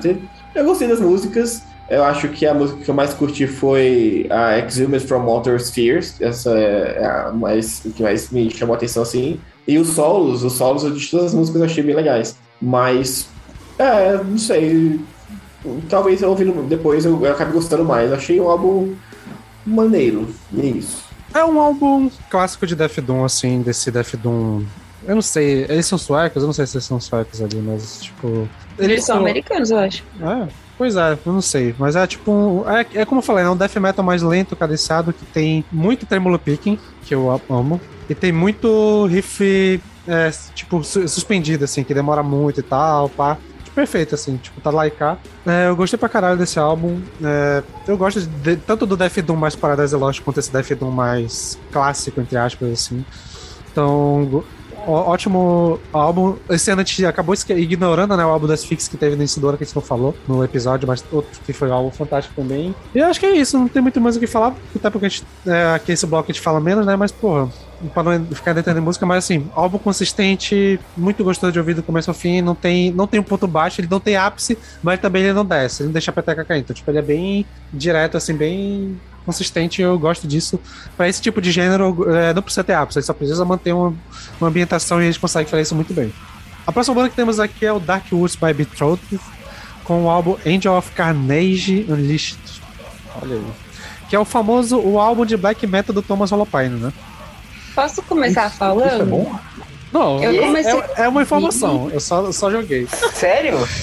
É o, É, não é dele, na verdade, ele só faz o teclado, mas ele participa, ele e o Kai Hato na bateria. ele faz o que ele faz em todo lugar. Mas enfim, é, eu tava gostando muito dessa banda, gostei bastante do instrumental, me lembrou as primeiras bandas de black metal, mas ao mesmo tempo traz os elementos que o black metal não tem, que é o teclado, eu achei legal. Aí os vocais certos momentos dá um pouco de tédio, daí eu fui pesquisar quem era, pra falar assim, nossa, que capa engraçada, eles estão da Finlândia, vai lá, pá, rolou chato no negócio. E aí eu falei, ah, que merda, velho. Eu tenho uma birra desse cara. E daí eu falei, ah, deixa lá. Aí, aí só que eu achei uma coisa interessante, que é que eles sabem dosar é, algumas essas coisas de, de, ah, teclado e, e a parte do black metal mais, ah, como posso dizer, mais inicial, tá. E só que tem umas narrações pelo meio que só quem faz isso bem é o Darkstone. E então parem. mas é só isso. De resto, eu só fiquei triste mesmo porque tem um maluco lá no meio, mas eu, eu, eu infelizmente gostei. Ah, meu, 2021 e Thomas Rola Pênis é foda. Eu posso dizer que é Cara, o segundo álbum dele que lançou esse ano que eu curti pra caralho. Cara, eu, bah, eu não curti esse álbum, mano. Ah, não curti esse álbum. Assim, o que ele tem. E, e- e nem é por causa dele, meu. Eu, eu nem sabia que tinha o Rola Pênis aí, meu. Mas, cara. Ah! É, é o Black. É, o que tem de black metal é o que eu não gosto de black metal, assim, cara. É, é do black metal que eu não gosto. E daí já começou mal por aí. E daí ainda. Pô, tá, beleza, tem os teclados e tal. Poderia ser legal, mas eu já. Ah, sei lá, ele, ele já começou com um gosto estranho pra mim. E ele tem essas narrações também, achei maçante. Acho que foi porque eu ouvi ele logo depois de ter ouvido do Ghost Bath, que eu tava muito feliz, daí veio esse outro. Ah, eu pensei, não, vou voltar pro Ghost Bath, tá ligado? E foi aí.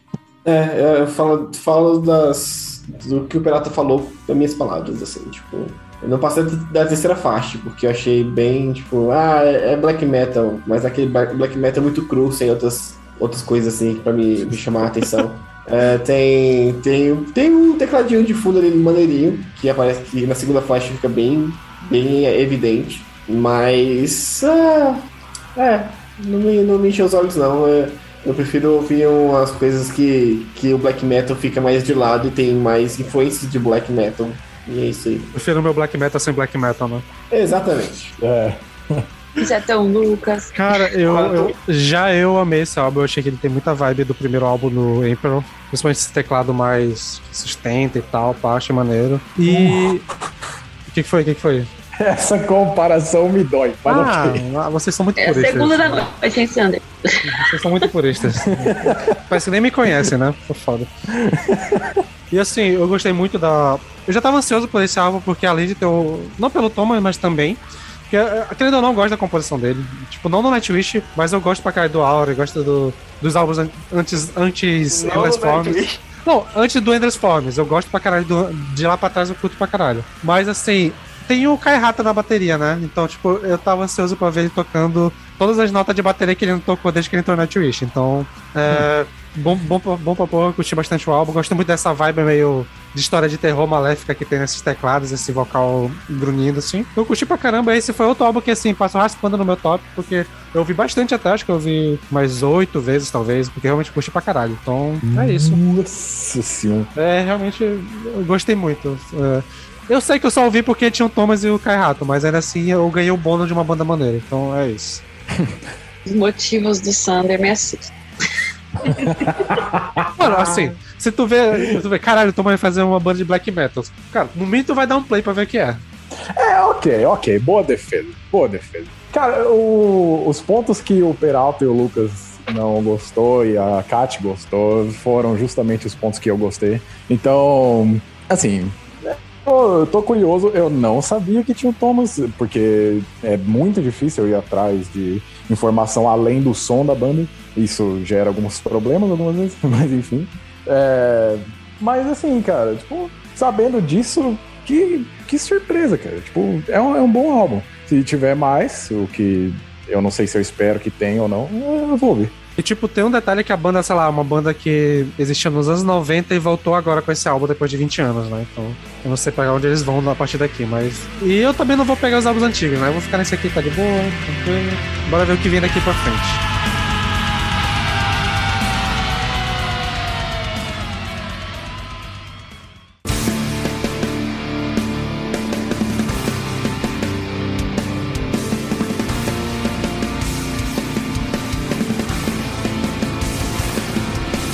Bom, prosseguindo aqui, nós temos o álbum. O álbum muito esperado, talvez o mais esperado do ano pra mim. O álbum A Valediction do Obscura. E assim. Enquanto eu tava esperando esse álbum, é, é absurdo.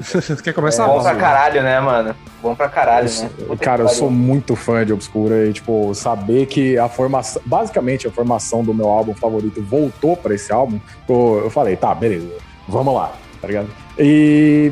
Obscura deu uma queda levemente pra mim nos últimos anos. E eles voltaram numa boa forma. Eu acho que se mantiver essa formação, eles têm potencial pra lançar de novo um Cosmogênesis ou um Omnivion da vida. Mas, dito isso, continua sendo um trabalho fantástico, cara. E eu gostaria que o Stephen focasse de verdade no Obscuro, ao invés de é, copiar o som do Dissection no, no Tucano. Apenas. Puta álbum. Amém, tá aqui Def que dá pra ouvir o baixo explodindo de gostoso. Amém, né? Eu gostei bastante desse álbum do Obscura. Eu confesso que eu sempre me esqueço do Obscura. Então, toda vez que eu descubro, parece tipo, nossa, como fiz a primeira vez. Oh. E aí eu lembro que ele existe e sempre é uma boa coisa. É, eu achei o álbum coeso, sem firula desnecessária, que eu acho firula desnecessária. é, a Oh First, First Fragment, aprendo. É, não tem, na minha opinião, faixas que, que ressaltam, assim, sabe? Mas alguns trechos em cada música sempre, sempre são, sei lá, incríveis. Então acho que é, um, é coeso justamente por isso. Cada faixa tem o seu ponto alto. E certamente eu vou pegar pra ouvir de novo, porque eu escutei fazendo uma coisa super chata no trabalho, foi muito legal. Então escutar numa, numa outra vibe, num outro negócio deve ser ainda mais. Eu amei demais. Não, a capa é do caralho. A capa é do caralho. E assim, assim, ah, parafraseando tudo que vocês falaram também, eu achei um álbum muito consistente, assim, sabe? Ele tem um ritmo muito bom. Ele, ele, ele, ele não deixa a peteca cair em momento algum, assim, sabe? Porra, puta álbum, velho. Muito, muito bom. Mais um que quase entrou na minha lista ali? Então, né, eu vou dizer o seguinte, eu, eu também, como o Paulo, sou muito fã de Obscura, só que eu sou mais dos álbuns mais recentes do que dos álbuns mais antigos, e eu senti falta de uma coisa que eu amo no Obscura mais recente. Eu vou dizer assim, vamos fazer assim, a minha argumentação. O álbum como todo ele é muito consistente, ele é maneiro, eu gostei bastante. Eu não posso, eu não consegui dizer o que tem de errado nele. Mas tem algumas coisas que eu senti falta. E, por exemplo, eu senti falta de uns refrões, umas, umas partes um pouco mais marcantes, como tinha nos últimos dois álbuns. Tipo, música que ficava na cabeça, como Emer- Emergent Evolution, Acroasis e tal. Que música que, tipo, eu tô de bobeira e ela começa a tocar na minha cabeça. Porque tem, tem refrões e tem umas paradas meio chiclete e tal. E principalmente eu senti muita falta do vocoder, cara. Puta que pariu. Eu, eu- não é que nem, nem que eu achei ruim aquele vocal limpo dele, mas, porra, aquele vocoder que ele usa que. O que eu normalmente que eu comecei a ouvir Obscura porque foi o que me preencheu o meu gap do Focus do Cynic. Porque eles eram muito inspirados em Cynic, eles usavam vocoder também. E, pô, aquele Death, com vocoder ficava muito maneiro e eu senti falta disso nesse álbum. Eu achei que o vocal limpo ficou meio distoante, sei lá, tipo, não ficou muito na vibe da sonoridade, então. Quando entrou, quando entrou o vocal limpo, eu fiquei, porra, podia ter um efeitozinho aqui que ia ficar maneiro, mas só o vocal é, agudo demais não, não, não me pegou. Então, álbum consistente, mas eu senti falta de umas coisinhas ali. É, você e a Kat tocaram em pontos importantes, assim, que é, é, é a razão pra não estar no meu top 5, por exemplo. Que eu não achei que teve nada marcante, mas teve momentos que você ouve e, tipo, te faz voltar ao álbum, sabe? Sim, em, sim. em todas as músicas. E, tipo, é, não tem como negar a habilidade dos caras, mas ao mesmo tempo você fica naquele clima, tipo, pô, em todos os outros álbuns eu tinha músicas pra falar, pô, essa aqui eu gostei pra caralho, essa aqui eu gostei pra caralho. Esse não, esse eu achei, um- mais uma vez, um bloco muitíssimo bem esculpido, porém sem muito destaque, assim. Pô, se eu fosse destacar a música, eu ia destacar os singles porque eu já tenho ouvido ele, sei lá, uns três meses. Então acabou pegando mais Uhum. coisa. Mas é por isso. Então. É isso, não é um álbum ruim, é um álbum nota 8, assim, mas eu tava com uma expectativa um pouco mais alta pra ele, assim, na moral. É, Beleza, prosseguindo aqui, nós temos ainda no dia 19 o álbum Blood Moon One, da uma colaboração entre Converge e a Chelsea Wolf. E eu vou falar pouco desse álbum, então vou falar primeiro assim, eu adorei a parte da Chelsea Wolf, não, não, não, achei meio meia parte Converge. Mas, e é isso, basicamente. É, o meu comentário é justamente o contrário. Mas, cara, é, tirando o Colors do Between the Bears and Me, esse era o álbum que eu mais estava esperando esse ano. E, a tipo, eu tive que ouvir esse álbum umas três vezes pra eu aumentar a nota dele, mas quando eu ouvi a primeira vez foi tipo, uau, sabe? Tipo, a Chelsea Wolf tipo, fez um álbum e um instrumental são os caras do Converge tocando. Não é o Converge, são os caras do Converge tocando. E, cara, assim, tiveram algumas músicas que eu gostei pra caralho, mas em sua maior parte é porque elas lembram a sonoridade do Converge que eu aprendi a amar. É, quando eu comentei isso com a Gabi, um abraço, inclusive, eu tô com saudade, é, ela falou, tipo, Paulo, você é inimigo do metal lento, cara, não tem jeito. E eu fiquei refletindo nisso enquanto o Swallow the Sun era meu sexto lugar no meu top 10, mas tudo bem.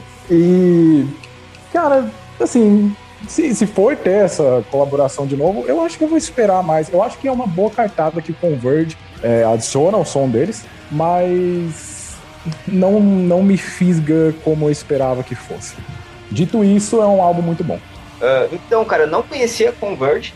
E a Chelsea Wolf, cara, todo mundo fala muito, muito, muito, muito, muito dela. E eu nunca tinha parado pra ouvir, né? E quando eu peguei pra ouvir, né, foi uma puta surpresa, porque, cara, som meio arrastado e com, uma, com umas pitadas de psicodelia e tal, e uma coisinha de Doom e um pouquinho de Stoner também ali no meio. Algo que em alguns momentos até me lembra um pouco uma banda que a Gabi sempre comenta muito, que é o Wolfbreaker. Tem umas coisinhas ali que, que eu relacionei assim com a, com a sonoridade e eu curti pra caralho, velho. Só que, claro, achei um álbum difícil de ouvir, porque ele não. Na primeira ouvida eu fiquei meio assim, na segunda. Só que ele me despertou a curiosidade de ouvir mais uma vez. E na terceira ouvida eu pirei, sabe? Ali eu curti pra caralho e foi isso aí, né? Gostei bastante, ótimo álbum. É, eu acho que faltou pra mim essa terceira ouvida, que eu ouvi duas vezes e eu fiquei. Hum, é. Mas assim, eu gostei. é, Até pra não, não ser só cagar na cabeça do álbum, assim, eu gostei bastante. Assim, só que ele, eu tava com uma expectativa, porque, pô, é uma colaboração de dois do tipo da Chelsea que eu amo. Com Veja uma banda que eu nunca tinha ouvido, então eu pensei, pô, vai ser uma oportunidade de chegar lá. E a parte que me lembra a sonoridade da Chelsea eu achei muito maneiro e tal. Eu gostei do gutural complementando também. Ficou maneiro, assim, com a voz dela pra, pra equilibrar. Só que, sei lá, tipo, não bateu. Sei lá, alguma coisa não bateu, então.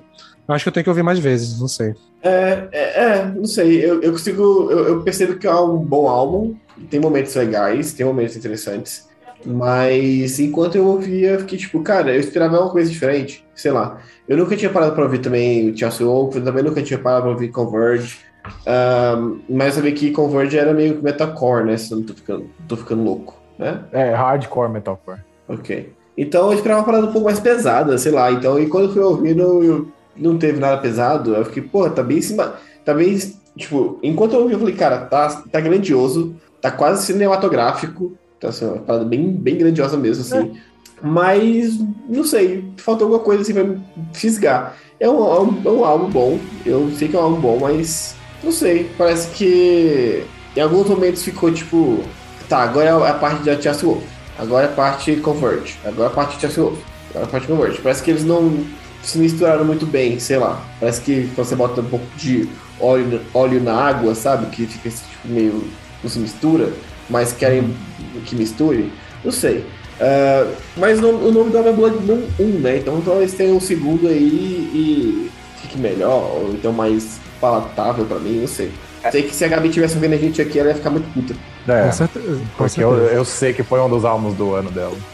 Beleza, prosseguindo aqui, nós temos o penúltimo álbum de destaque de novembro, o álbum Deceiver do Chemis. E não vou mentir, eu só vi esse álbum porque eu vi a capa e falei, caralho, The Witch, eu vou ter que ouvir essa porra. eu nem sei se é de verdade, mas deve ser, cara, que é muito parecido. É, realmente é muito parecido.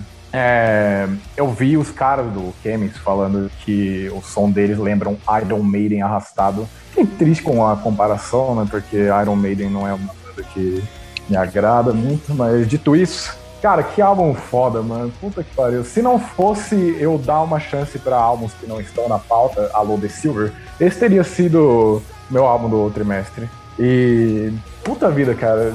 O, o Chemis é uma banda que eu acho que faz um Doom que me conquista, sabe? É o, é o Doom um pouco mais melódico, né? Aquela coisa totalmente arrastada que eu acho um saco. É, cara, é, é muito bom e tá muitíssimo bem produzido. É melódico o suficiente pra não ser power metal, digamos. E arrastado o suficiente pra ainda ser considerado Doom. Dá pra falar que é um Doom com heavy. Enfim. É, puta álbum e, e com certeza vai estar na minha lista de, de fim de ano, assim, de top 10 do ano, mas não foi meu número 1 um no, no trimestre. Mas, cara, continue lançando álbuns fantásticos como esse, sério. Caraca, eu não esperava isso. Caraca, esperava mesmo. É, cara, eu, achei gostosinho de ouvir esse álbum. Eu só ouvi ele uma vez também e eu tenho certeza que se eu ouvir ele mais, eu vou, acabar gostando dele mais. Mas enquanto eu ouvia ele, eu falei, cara, maneiro. Tem tudo pra eu amar uma banda, sabe? Tipo, é uma banda que. É, é tudo pra eu amar. É, é lento, tem riffs legais, tem um vocal muito é, melódico e bom de ouvir. É, a- a- a- o álbum não me pegou com força, assim. Se eu ouvir mais, vai, vai, vou, vou acabar gostando mais ainda. Mas tem duas músicas que ficaram na minha cabeça que eu gostei bastante só com uma ouvido, que foi o Shroud of Let e The Astral Road, que inclusive The Astral Road é uma puta de uma música do caralho. É, mas eu gostei do álbum, só acho que só não me pegou de verdade ainda. assim, eu acho que pode ser que nem Ginger, que acabou me pegando depois de dois meses, assim. Mas. É, Então, eu fui ouvindo esse álbum foi o exemplo do vim pelo meme e fiquei pela aula, porque realmente só vim eu vi por causa da capa. Eu achei muito The Witcher. E puta que pariu, eu amei, principalmente a voz do maluco, cara. Ele canta pra caralho. E, tipo, eu achei a dinâmica das músicas muito. Principalmente dos refrões e do vocal, muito parecido com o do background cheio e tal. Tipo, o jeito de cantar, a melodia, o jeito de se encaixar com as guitarras e tal. E eu achei isso legal, porque eu gosto pra caralho do. do- gosto muito, né, do background, então eu gostei muito, realmente. E, e o vocal eu gostei tanto que foi o que fez eu voltar pra ouvir de novo. E acabou fazendo eu gostar da guitarra, da bateria, do tudo como do completo. Então, virou álbum, um do- tá no meu top 5 de álbuns do, trimestre, tanto que eu gostei dele. E é isso, cara. Ótimo álbum, vocal incrível pra quem curte Doom. Vai lá, firme. O vocal vale muito a pena. É isso. É, pra quem tá mais na onda do Doom, a la Paul Bearer, por exemplo, eu acho que é um excelente pedido. Eu achei. é, Gostei do vocal também. Eu acho que eu precisaria ouvir mais vezes para poder absorver quase tudo, mas achei bem construído. É, Mas nenhuma música de fato me chamou a atenção assim. Mas o que eu tenho para dizer sobre o vocal é que eu achei parecido com o, o vocal do Harry Johnson, do Tear. que é o vocal que eu gosto bastante. Mas eu não sei, esse esse é o paralelo que eu fiz. E... Cara, teve uma música específica, que foi essa que o Lucas citou, que é a Short of Lee, que me lembrou o vocal do maluco do The Faceless. Não, não, eu já achei mais parecido Não, com o não. Mas só É, um trechinho ali, que é quando ele tá com voz mais grave e tal. Mas quando ele tá no agudo, lembra mais o, o maluco do, Dark, do Black Initiate pra mim. Kat, nós não falamos dessa banda aqui. Ah, sim, Inimigos das Baleias. É, mas é isso. Baleias. E a capa é, tipo, é incrível, né, gente? Nossa, eu só falo de capas mesmo. Beleza, então, pra fechar os destaques de, de novembro, nós temos o álbum The Blind Veil do In Morning. Esse é divertido. Você Melody- tá imitando o comentário do Lucas ou você- esse é o seu comentário? Não, não, é um pouquinho de cada. Eu realmente achei o álbum bem gostosinho. E também achei maneirinho. Sei, sei. Não, sério, Ah. muito bom, muito bom mesmo, cara. Melodef aqui, ó. É, Cara- mais um sad Melodef, né, cara? Tipo, é, é- Eu não tava esperando tanto desse álbum, porque eu acho que os trabalhos do Morning estão. Os melhores estão no passado, mas esse foi o melhor deles, assim, desde o Weight of the Oceans, que é meu álbum favorito deles. Então, cara, que surpresa agradável, sério. Tipo, e é, é um Melodef com, com prog, assim, que eu acho que, pô, é, eles conseguem fazer melhor do que uma banda como Bella Core, por exemplo. E, cara, excelente, cara. Os riffs são muito bons, a produção casa muito bem com o álbum e o vocal. Eu achei que já iria estar desgastado a essa altura do campeonato, mas continua excelentíssimo. Então, é isso. É, eu acho que É. comparando com o eu acho que esse álbum ele consegue ser mais conciso e ter mais momentos marcantes, assim. Exatamente. E tipo, a melodia, as melodias das guitarras, assim, a lá Insomnia, assim, naquele solinho melódico lento e tal, mantendo nota. Vocal muito bom, a dinâmica vocal limpo gutural também ficou muito foda. Então, tipo, realmente foi um dos destaques do ano pra mim, do trimestre pra mim. Ele tá no meu top ainda tendo ouvido pouco, acho que eu só vi ele umas duas, três vezes, mas ainda assim foi certeira as vezes que eu ouvi. E é, é o meu gênero, né? Eu- a coisa que eu mais gosto é ouvir Sad, Sad Melodef assim, e o Irmão é uma banda que eu, eu conheço até pouco do passado, acho que eu ouvi coisa só dos últimos dois álbuns, mas assim, eu amo, é, tem que pegar mais coisa por ainda, mas puta que pariu. Outro trabalho incrível, e eu acho que esse é o meu favorito deles até agora, assim, na moral. É, cara, é, eu já parei pra ouvir a discografia inteira do, do Immortal, né, assim, na- na- nas minhas loucuras do ano passado, assim, de... No começo desse ano, na verdade, assim, eu acho que eu, eu tava entediado, aí eu, eu ouvi a discografia inteira. E eu gosto de todos os álbuns um pouco, assim, acho que realmente os últimos dois deram uma, deram uma caída, assim, mas eles, é uma banda bem consistente ainda assim, tipo, eu ainda acho uma banda bem consistente, então a discografia é bem consistente. E foi na mesma época que eu parei pra ouvir Solo The Sun, eu acho que tem uma, uma coisa meio... Os dois são, são, duas bandas muito consistentes, sabe? No que fazem. O negócio é que eu fiquei realmente viciado no Solo The Sun e deixei o Immortal um pouco pra trás. Dito isso, esse álbum é do caralho. Esse álbum é muito bom, tem os riffs muito ótimos, tem os, ah, os vocais limpos, os vocais guturais, tem vários tipos de vocais guturais também. Então, assim, eu acho que tem muita coisa boa e uma coisa que desde o primeiro álbum do, do, do In Morning eu já tinha pensado nisso e tal, e, e nesse álbum deixar mais claro ainda, é que uma das, uma das coisas que eu mais gosto do que o In Morning faz é transições com riffs muito do nada, assim, que você não espera. É uma coisa um pouco mais. Uma, coisa que eu vejo que eles pe- pegam muito isso do, do Opeth. Tem que o Opeth ali do Blackwater e tal, que do nada chega um riff assim que você não esperava e chega e ele bate e, e é do caralho. E a música Thorn Walker desse álbum tem. É, é totalmente isso, sabe? É uma música que chega uns riffs do nada, assim, que você não espera. Uma transição que você não espera também. E, eu, puta, é, é muito bom. É, é- é um, é um dos destaques do semestre, do trimestre pra mim. E provavelmente do ano, não sei se vai entrar no do ano, mas, cara, eu gostei pra caralho desse álbum. Eu vi ele duas vezes, eu vou ouvir mais antes até formar o top 10 do ano, mas eu gostei muito desse álbum mesmo. É, tudo que tem nele parece também que foi feito assim pra eu gostar, assim, todas, todas as partes assim foi feito pra eu, pra eu curtir. Até o momento mais black metal, que tem umas, umas partezinhas um pouco meio, meio black ali, assim, eu achei bom pra caralho. Acho que foi justamente nessas partes black metal que eu escutei um teco de dissection. e aí eu falei, opa. Mas não o opa Tucandra, foi o opa, opa. Bom. E aí eu acho que. Mas depois foi só uma impressão, óbvio. Talvez por serem suecos também. Mas é uma das primeiras bandas mais arrastadas, assim, que, diferente do Belacor, eu consegui curtir. E eu fiquei muito feliz com isso. Apesar do, do, do negócio ser sede, né? e, mas eu acho que eu vou acompanhar daqui pra frente essa banda. Foi uma surpresa, eu nem sabia da existência dela, eu sempre ouvi o Lucas falando, mas não, não ia atrás, não sabia nem o que, que, eles, que eles faziam de som. Mas é interessante. É a famosa banda sueca mais finlandesa que tem no metal, né? Verdade.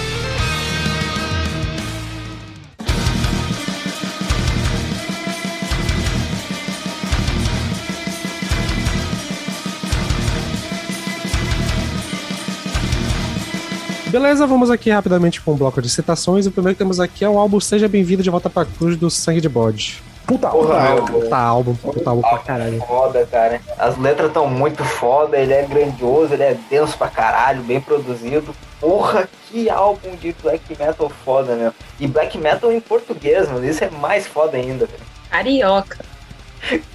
tu escuta cada S, cada R que ele canta, é muito nítido. Eu, Mas eu, tava, eu, tava, eu tava sentindo que ele ia lançar um caraca, mané. Faltou caô.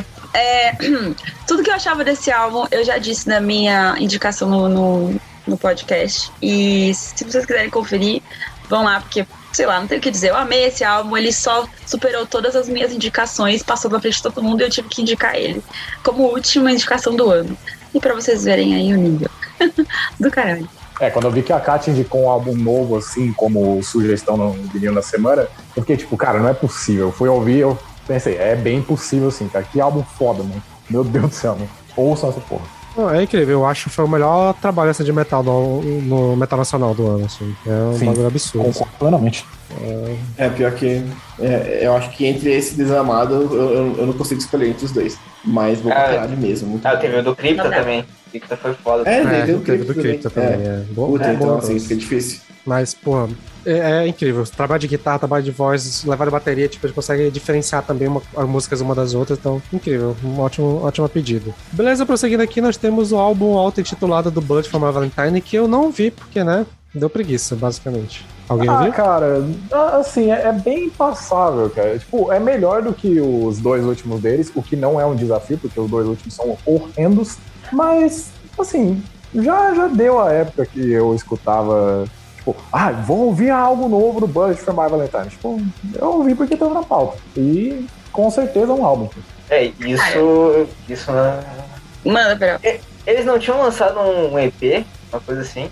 Não, eu averiguei bastante, esse é um álbum. É um álbum. Não, não, mas aí, mas aí que eu digo, tipo, esse ano também. Cara, Ah, tem, tem Não certeza. é piada, ok. O Peralta acabou de ser, de ser o palhaço Pagliatti, né? E doutor, eu, eu sou o palhaço, né? Ninguém leva ele a sério. Caralho. Mas, doutor, eu sou o Peralta. Meu Deus. Caralho, que porra. A que pinto chegamos, amigo. Mas enfim, o. Cara, eles acho que eles lançaram um, um EP assim esse ano, né? Porque eu fui ouvir esse álbum, daí eu entrei sem querer no EP, daí eu tava ouvindo o EP pensei, pá, mas quatro músicas? Mas que porra é essa? Na verdade, eu acho que eles, eles juntaram o single meio que num single gigante com o EP. Ah, pode Então ser. é, é a então, pode mesma ser. música do álbum. Eu posso estar falando merda porque eu não ouvi o álbum, né? Mas eu lembro que eu teve, teve algo assim. Pode ser, meu, mas eu ouvi, daí eu, tá, eu fui pro álbum, ouvi umas três faixas e. Bah, qualquer coisa, sabe? Deu, a única coisa que me deu vontade de ouvir um banda de antigo, tá ligado? Da época que era bom. É, Eu só achei que o Mike tá mais bruto, né? E isso é melhor pra ele, bruto no sentido do vocal. Porque eu fui escutar o antigo e só fiquei, meu, que vozinha de taquara que ele tinha e eu gostava. Não, mas isso daí, o. Mas a identidade dele, eu entendo, mas o- eu, acho, eu gostei que ele, ele ficou brutal agora, que ele é musculoso. o- é, o Kat, mas é que aí que tá, o, o, os negócios os negócios que ele injeta ali, deixa o cara, né? Deixa o cara com a voz grossa mesmo, normal. O que tu acha que o Paulo é assim? É de tanto Ai, tomar anabolizante, agora, velho. É, é de tanto tomar anabolizante, mano. Caraca. Beleza, divagamos demais.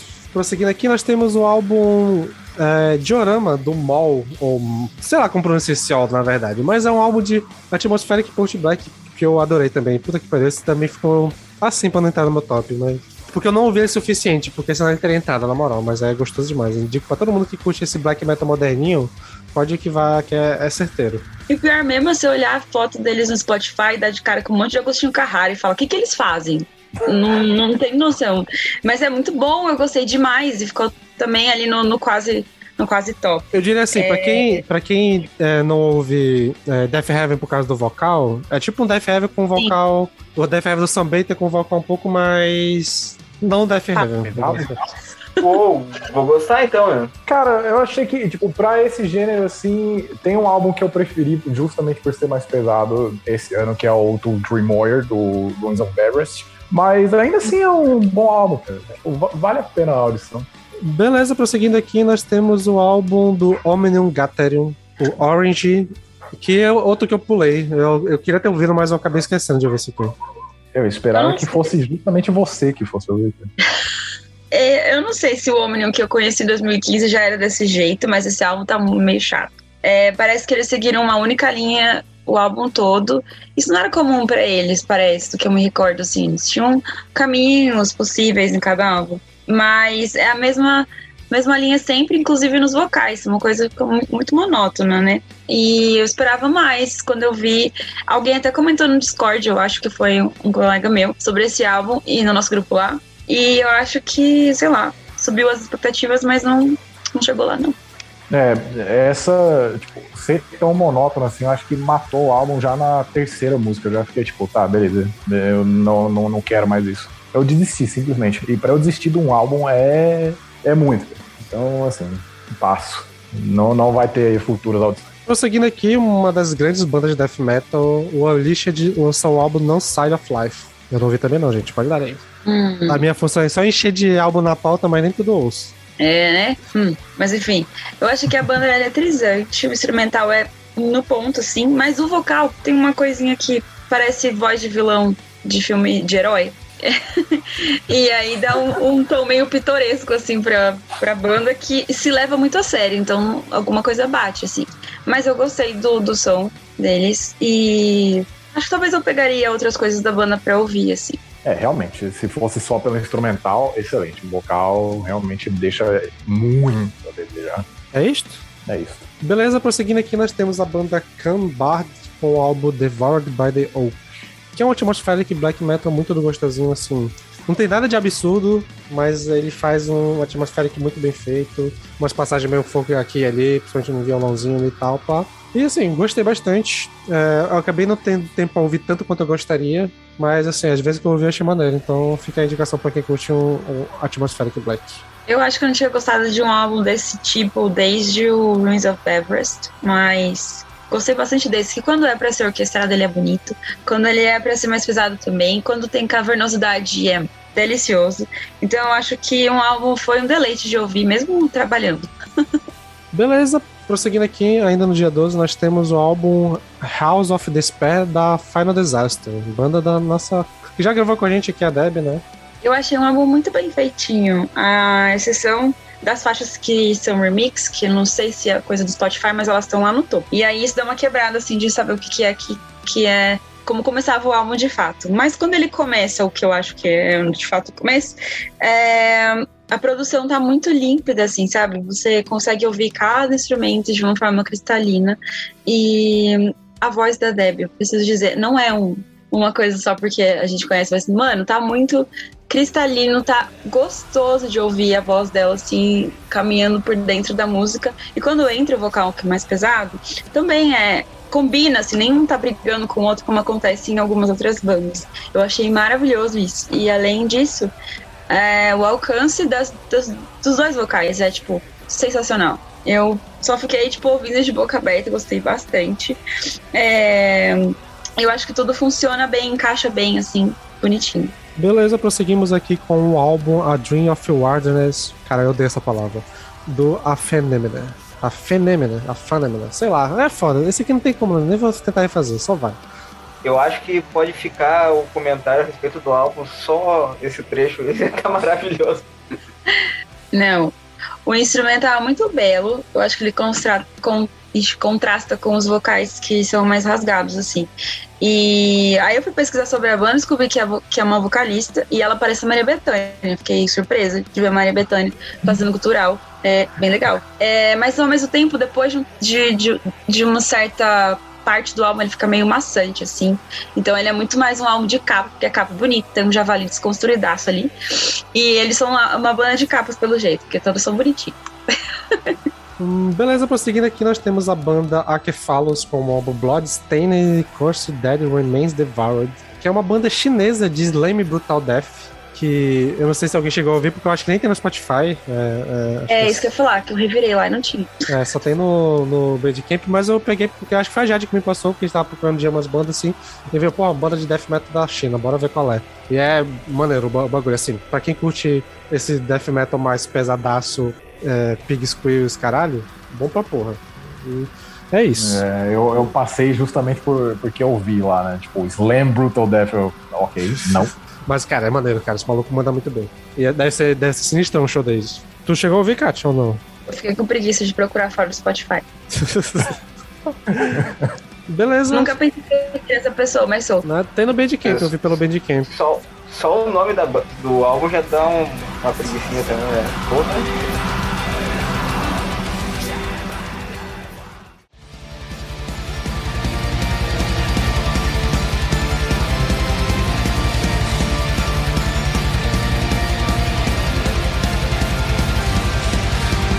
Beleza, ainda no dia 19 nós temos uma outra banda brasileira, o Nervo Chaos, com o álbum Dig Up.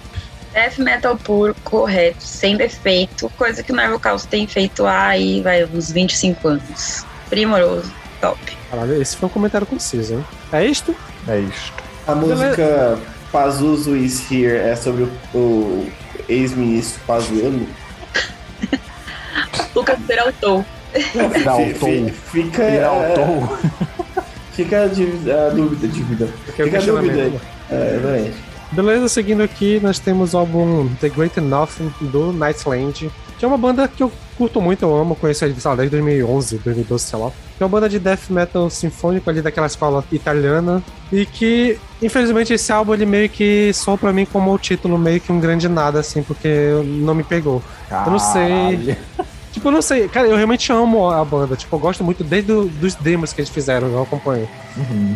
E, sei lá, o álbum só não me pegou, tipo, eu nem consigo lembrar direito dele. Eu ouvi umas duas vezes e, tipo, passou batidaço. Então, eu tenho que ouvir uma vez, assim, com calma, focada no álbum, mas ouvindo Oh. já, ouvindo de background não, não me chamou tanta atenção, sei lá. Ô, Sander, mas assim, quando vier o conceito, tá ligado? Só tu que não entendeu. Essa era a intenção. Olha o nome. E seguindo aqui o álbum que entrou de última hora no, na pauta, nós temos o Storm Keep com o álbum Tales of the Outer Time. Esse eu vou deixar com o Uh. Lucas, né, que faz tempo que eu não falo. Cara, entrou de última hora na pauta e entrou de de última hora no meu top 5, né, cara? Que sacanagem. Pegou entrou de última hora no meu coração, velho. Pois é. Fico mais. Cara, black metal pra quem gosta da, do tema Power- do, do tema do tema lírico do power metal, mas cansou de power metal, tá ligado? Então assim, é isso, é basicamente isso.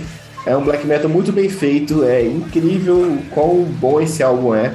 E até porque ele é conciso também, né, cara? Quali- é, seis músicas, dessas seis músicas, duas são intro, intro então são, são quatro músicas. E, puta, muito bom, cara. São 43 minutinhos ali, passa rapidaço. É, toda hora você ouve o vocalista falando sobre ah, é um mago muito forte. Muito bom isso, cara, incrível. Falando, black metal falando de magos e magias e ah, é isso, cara, é isso que eu queria. Sensacional, muito bom, eu adorei essa banda, adorei esse álbum. Com certeza eu ouvirei mais e pra dar uma ticate aqui, adorei a capa também. Muito power metal, só que black, gostei pra caralho, isso aí. Exatamente, meu. Quem é que falou que o Peralta e o Lucas iam gostar muito? Foi o Sander? Foi tu, Sander? Foi. Acho que foi, acho que foi. Tu, tu acertou, meu. O desgraçado acertou, o desgraçado tinha um plano. Que puta álbum, mano. E não só a temática de Power Metal, até a própria sonoridade mesmo. Porque, pô, tem elemento sinfônico pra caralho, tem elemento épico pra caralho. É aquele black metal achei Castlevania, foda, né, mano? É, meu, aí tá. Eu não vou nem, não sei nem se é só um black metal Castlevania, meu. Acho que é um. Acho que o, o- os orcs do Senhor dos Anéis resolveram fazer um sonzinho também, tá ligado? Cara, sim, porra, foda pra caralho, meu. Inclusive, eu, eu ouvi o álbum tipo, de última hora, assim, antes de entrar a gravação. Determinou e começou a tocar o, o outro álbum da banda. Eu já tava, eu tava tipo, ah, puta merda, agora eu vou ter que gravar. Eu tava com muita vontade de já emendar, tá ligado? Tava muito foda. Gostei pra caralho. Eu suponho que nem a Kátia nem o Paulo ouviram esse, porque meio que entrou de Não, na hora. verdade eu ouvi sim, eu ouvi sim, tipo, eu vi que tava lá em cima no Rachel Music, assim, só que eu fiquei tipo, cara, a pauta já tá tão grande, eu não, não vou colocar lá, mas colocaram, acho que hoje, né, na pauta. Enfim, é, é um black metal muito gostosinho, é, a temática é interessante, digamos, é, e o som me lembrou muito os, o som do, do Immortal, se eu não me engano. E eu achei interessante, cara. Eu achei bacaninha. E saber que é um projeto paralelo do Paul Riddle, do Blood Incantation, me deixou mais curioso para o que vem pro futuro, assim. Inclusive pro, pra Stormkeep e pro Blood Incantation. Eu ouvi falar que vai ter Eu um álbum um Ambiente, né? Do Blood Incantation ano que vem, eu ouvi falar uma parada assim. Não, Mas enfim. pensar, né? Prosseguindo, prosseguindo. Quase fechando o, ano, nós temos aqui o álbum In Nomine Sanguinis do Teatro de Vampiros e caralho, eu amei esse álbum. Puta que pariu. Eu acho que, assim, eu, eu tô muito na vibe gótica esse ano, né? E esse álbum, ele, além de ser essa parte gótica, ele pega muita parte do, do- da música gótica, não do rock gótico, que é a parte meio eletrônica. Tem umas paradas que lembra até um, um trap de vez em quando, assim. Eu, eu fiquei curioso, achei curioso.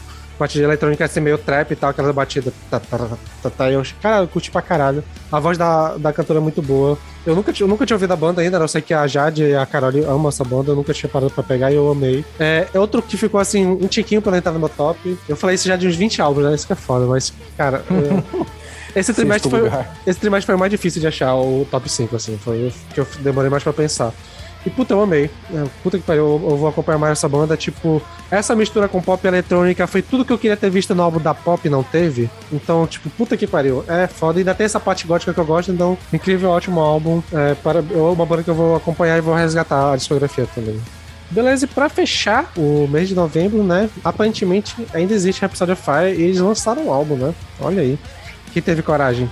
É um bom álbum, cara. É um bom álbum, cara. Pô, desculpa, mano. Desculpa. Rhapsody of Fire eu sempre vou dar uma chance, cara. Deep Power é minha banda favorita. Acima de Halloween, inclusive, o que pra mim é surpreendente. Mas, cara, assim. É um álbum muito bom. Pra mim é o melhor deles desde o From Chaos to Eternity. Só que. Que saudade do Luca Turilli, né? Só isso. E saber Ah, que meu. ele não vai estar mais na banda, tipo, nunca mais, faz com que eu pense, tipo, tá, beleza, é um álbum muito bom. De uma banda de power metal quase que qualquer, assim, hoje em dia. Eita, meu, é que, porra, o. Claro, o tecladista do Rhapsody é foda, meu. O cara é foda, não tem como. Mas assim, é uma banda que sem o, sem o Turilli e sem o Lione, meu, vira uma banda de power metal genérica. sabe? Igual a todas as outras que imitaram o próprio Rhapsody. Então, eu ouvi e pensava, caralho, meu, tá, ok, power metal, tá ligado? É triste, é triste. Porque É podia ser triste. algo muito mais, tá ligado? Eu queria que algum, al- al- alguém que sabe, que entende de maquiagem, fosse na, na capa do, do Rhapsody of Fire e desse uma olhada na maquiagem que eles estão usando no Spotify, cara. Pelo amor de Deus, gente. Vocês- tacaram 3kg de pó em cada cara aí, velho. Pelo amor de Deus, segura a onda. Olha, os caras os cara tão pálidos, velho. Ó, que agonia. Terrível, terrível. É. Não tem, não tem uma olheira ali. Que, que tipo de pessoa que gosta de metal e não tem uma olheira? É tipo um corpse paint, só que sem o pente, né? Só o corpse mesmo. É, exatamente isso, cara. Pelo amor de Deus. Até parece que, até parece que, esse- que esses caras não tem uma olheirinha. Pelo amor de Deus, cara. Parecendo uma. Ah, meu Deus do céu. Não viu, Bruno? Ah, eu tenho um comentário que também é sobre aparência. Eu acho que o maluco tem um dos caras do Rhapsody of Fire sempre me faz rir, que ele parece o Isaac Newton, ah, o cientista mesmo. Os cabelinhos E é o, e é assim, o próprio Starapoli, né? Eu acho que é outra fadista mesmo. É. Beleza, então só pra te dizer aqui que não falou de dezembro, temos dois álbuns aqui na pauta que eu coloquei de sacanagem. O primeiro, os dois saíram dia 3, e o primeiro que temos aqui é o álbum Bellow One do Aquilos, que é uma banda, um, eu acho que é um homem band da Austrália, do maluco que faz um, um black metal, que ele, o primeiro álbum dele é muito famoso, muito bem conceituado entre o meio, e que saiu em 2011, então é o primeiro álbum que ele lança em 10 anos. E, cara, eu achei maneiro, mas assim, eu fui ouvir o outro, achei mais, mais maneiro ainda, mas eu achei legal, assim, essa novidade. Só que eu ouvi pouco, né? Porque a gente botou na pauta, acho que essa, semana agora, então acabei não tendo tanto tempo pra ouvir, mas achei maneiro. Cara, eu gosto muito de Áquilo, só que eu vi só o primeiro álbum e eu não escuto mais, porque é uma birra, pessoal. porque quando eu tinha um blog, sabe, fui lá entrevistar o maluco e ele falou: Não, não falo. e aí eu só falei: Poxa vida, eu não tô ganhando nada pra isso. E aí desde então eu não escuto mais. Aquela é uma birra mesmo. Justo, justo. E pra fechar o episódio, nós temos o. A gente nem fez o de não metal e nem vai fazer, né? Ficou pro. Ficou pro. Só, só, só fica o, o, o salve que teve o álbum lá do, do. do. Como é o nome? Dos dois malucos lá, do colaborativo? O Lucas sabe qual é. Não. No Eu- Pharrell? Foi, não foi? Do Pharrell? Não sei. Quem? Silk Tá Sonic, não foi Silk Sonic foi esse tema não? Silk Sonic. É, é, Silk Sonic, é, Bruno Mars e o. Bruno e o- Mars, Mars. Caralho! Porra, mano. Anderson. Ah, enfim, teve esse álbum aí, Teve eu esse vou ter álbum que ouvir agora, porque eu não sabia. Pois é. Essa, essa só pra dizer que a gente teve no metal pra tradicional. Mas enfim, vamos fechar o episódio agora com um EP mais calminho, que é o Last Echoes of Silence do Lithium Dreams. Que assim, é uma banda que eu não conhecia, a Jade que me mandou esse EP. E puta que pariu, eu amei. É, eu fiquei até um pouco emocionado ouvindo ele, porque ele tem uma vibe meio Trees of Eternity, assim, no vocal parecido com a da Lia. E eu, quando eu tava vendo, eu fiquei, caralho. Eu fiquei tipo assim, pô, é o tipo de coisa que eu sinto falta porque eu amo Tears of Eternity e infelizmente só teve um álbum, né? E aqui, é mais um lado atmospheric Doom, então, pô, eu amei, adorei o vocal, a instrumental, a parte sinfônica também, incrível. É uma banda que eu não conhecia, que eu vou pegar os álbuns pra ouvir, que eu fiquei realmente encantado, assim, tipo. Só não entrou no meu top porque eu, eu tenho essa parada que eu não coloco EP em top, né? Mas eu realmente amei esse, esse trabalho. Só, só uma Obrigado, correção amigos. do, do Stormkeep ali, não é o, o Paul Riddle e sim o Isaac Fox, só isso. Ok. Ah, tá. Ah, eu suponho que ninguém ouviu mais o Lithium Dreams, né? E é isso, então fica aí a indicação pra quem curte Trees of Eternity, pode que é, é certeiro.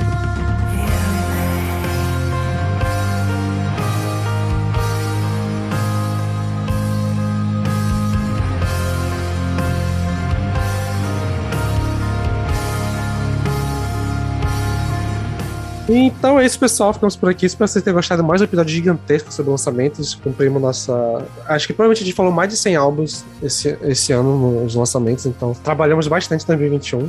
É, ano que vem vai ter mais. A gente volta com o episódio melhor do ano em fevereiro. E é isso. Sigam nas redes sociais. Chega com a gente no YouTube, Twitch, tudo que tiver por aí. E é nóis. Até o próximo episódio. Paulo, indicação é tua. Bom, fazia tempo que eu não gravava com vocês, obrigado, saudades.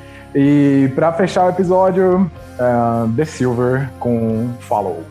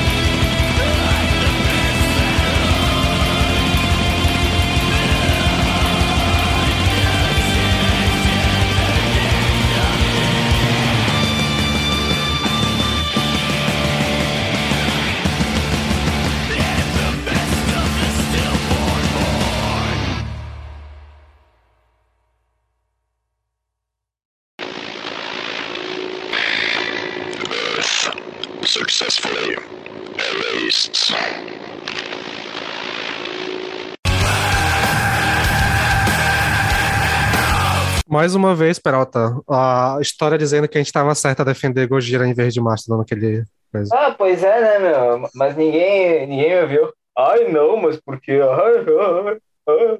Mas beleza, beleza. Eles falam que Gojira a gente só ouve de 2005 pra cá, Master de Soldier até 2009. É tipo, ô, ô, Sandra, é tipo os caras que falam que o Ronaldinho que jogou duas temporadas em alto nível foi o melhor da história, tá ligado?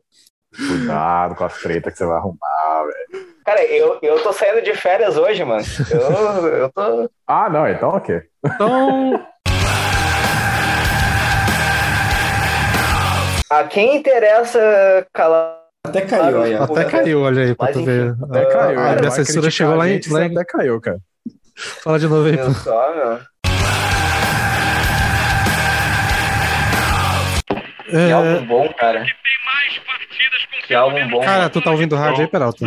Tira o Luiz Felipe É. Freitas, por favor. Desculpa. tá rodando o celular. Esqueci de botar no mudo. É, First Ah, Fragment é um... o- o- Pode falar. É, o Peralta tá forte no interrompimento Não, meu. hoje, né? Cara, é, é que aí tá, meu. Eu. Não, que deu uma travada aqui e eu emiti um som, mas eu não queria falar. Desculpa. Por- favor, quando forem rir, desmutem o microfone, que senão na, na, na gravação fica constrangedor, tá ligado? Tipo, porra, eu tô fazendo as piadas sozinho. Todo mundo me ignora. assim, Quase acabando os álbuns destaques de, de novembro, nós temos o álbum. Eita porra. Boa, Eita, Peralta. filha da puta. Boa, Peralta, isso Eu aí. Aqui. Vai, Tá. E eu ainda abri em cima do meu microfone, tá ligado? Só uma correção. Parabéns, antes. Peralta! Aê, caralho! Feliz, ano- é, feliz 22 anos, finalmente, porra! Deus. Parabéns, velho. Tal qual o álbum Roots, eu faço aniversário esse ano. Caraca, é verdade, né? Pelo amor de Deus, cara.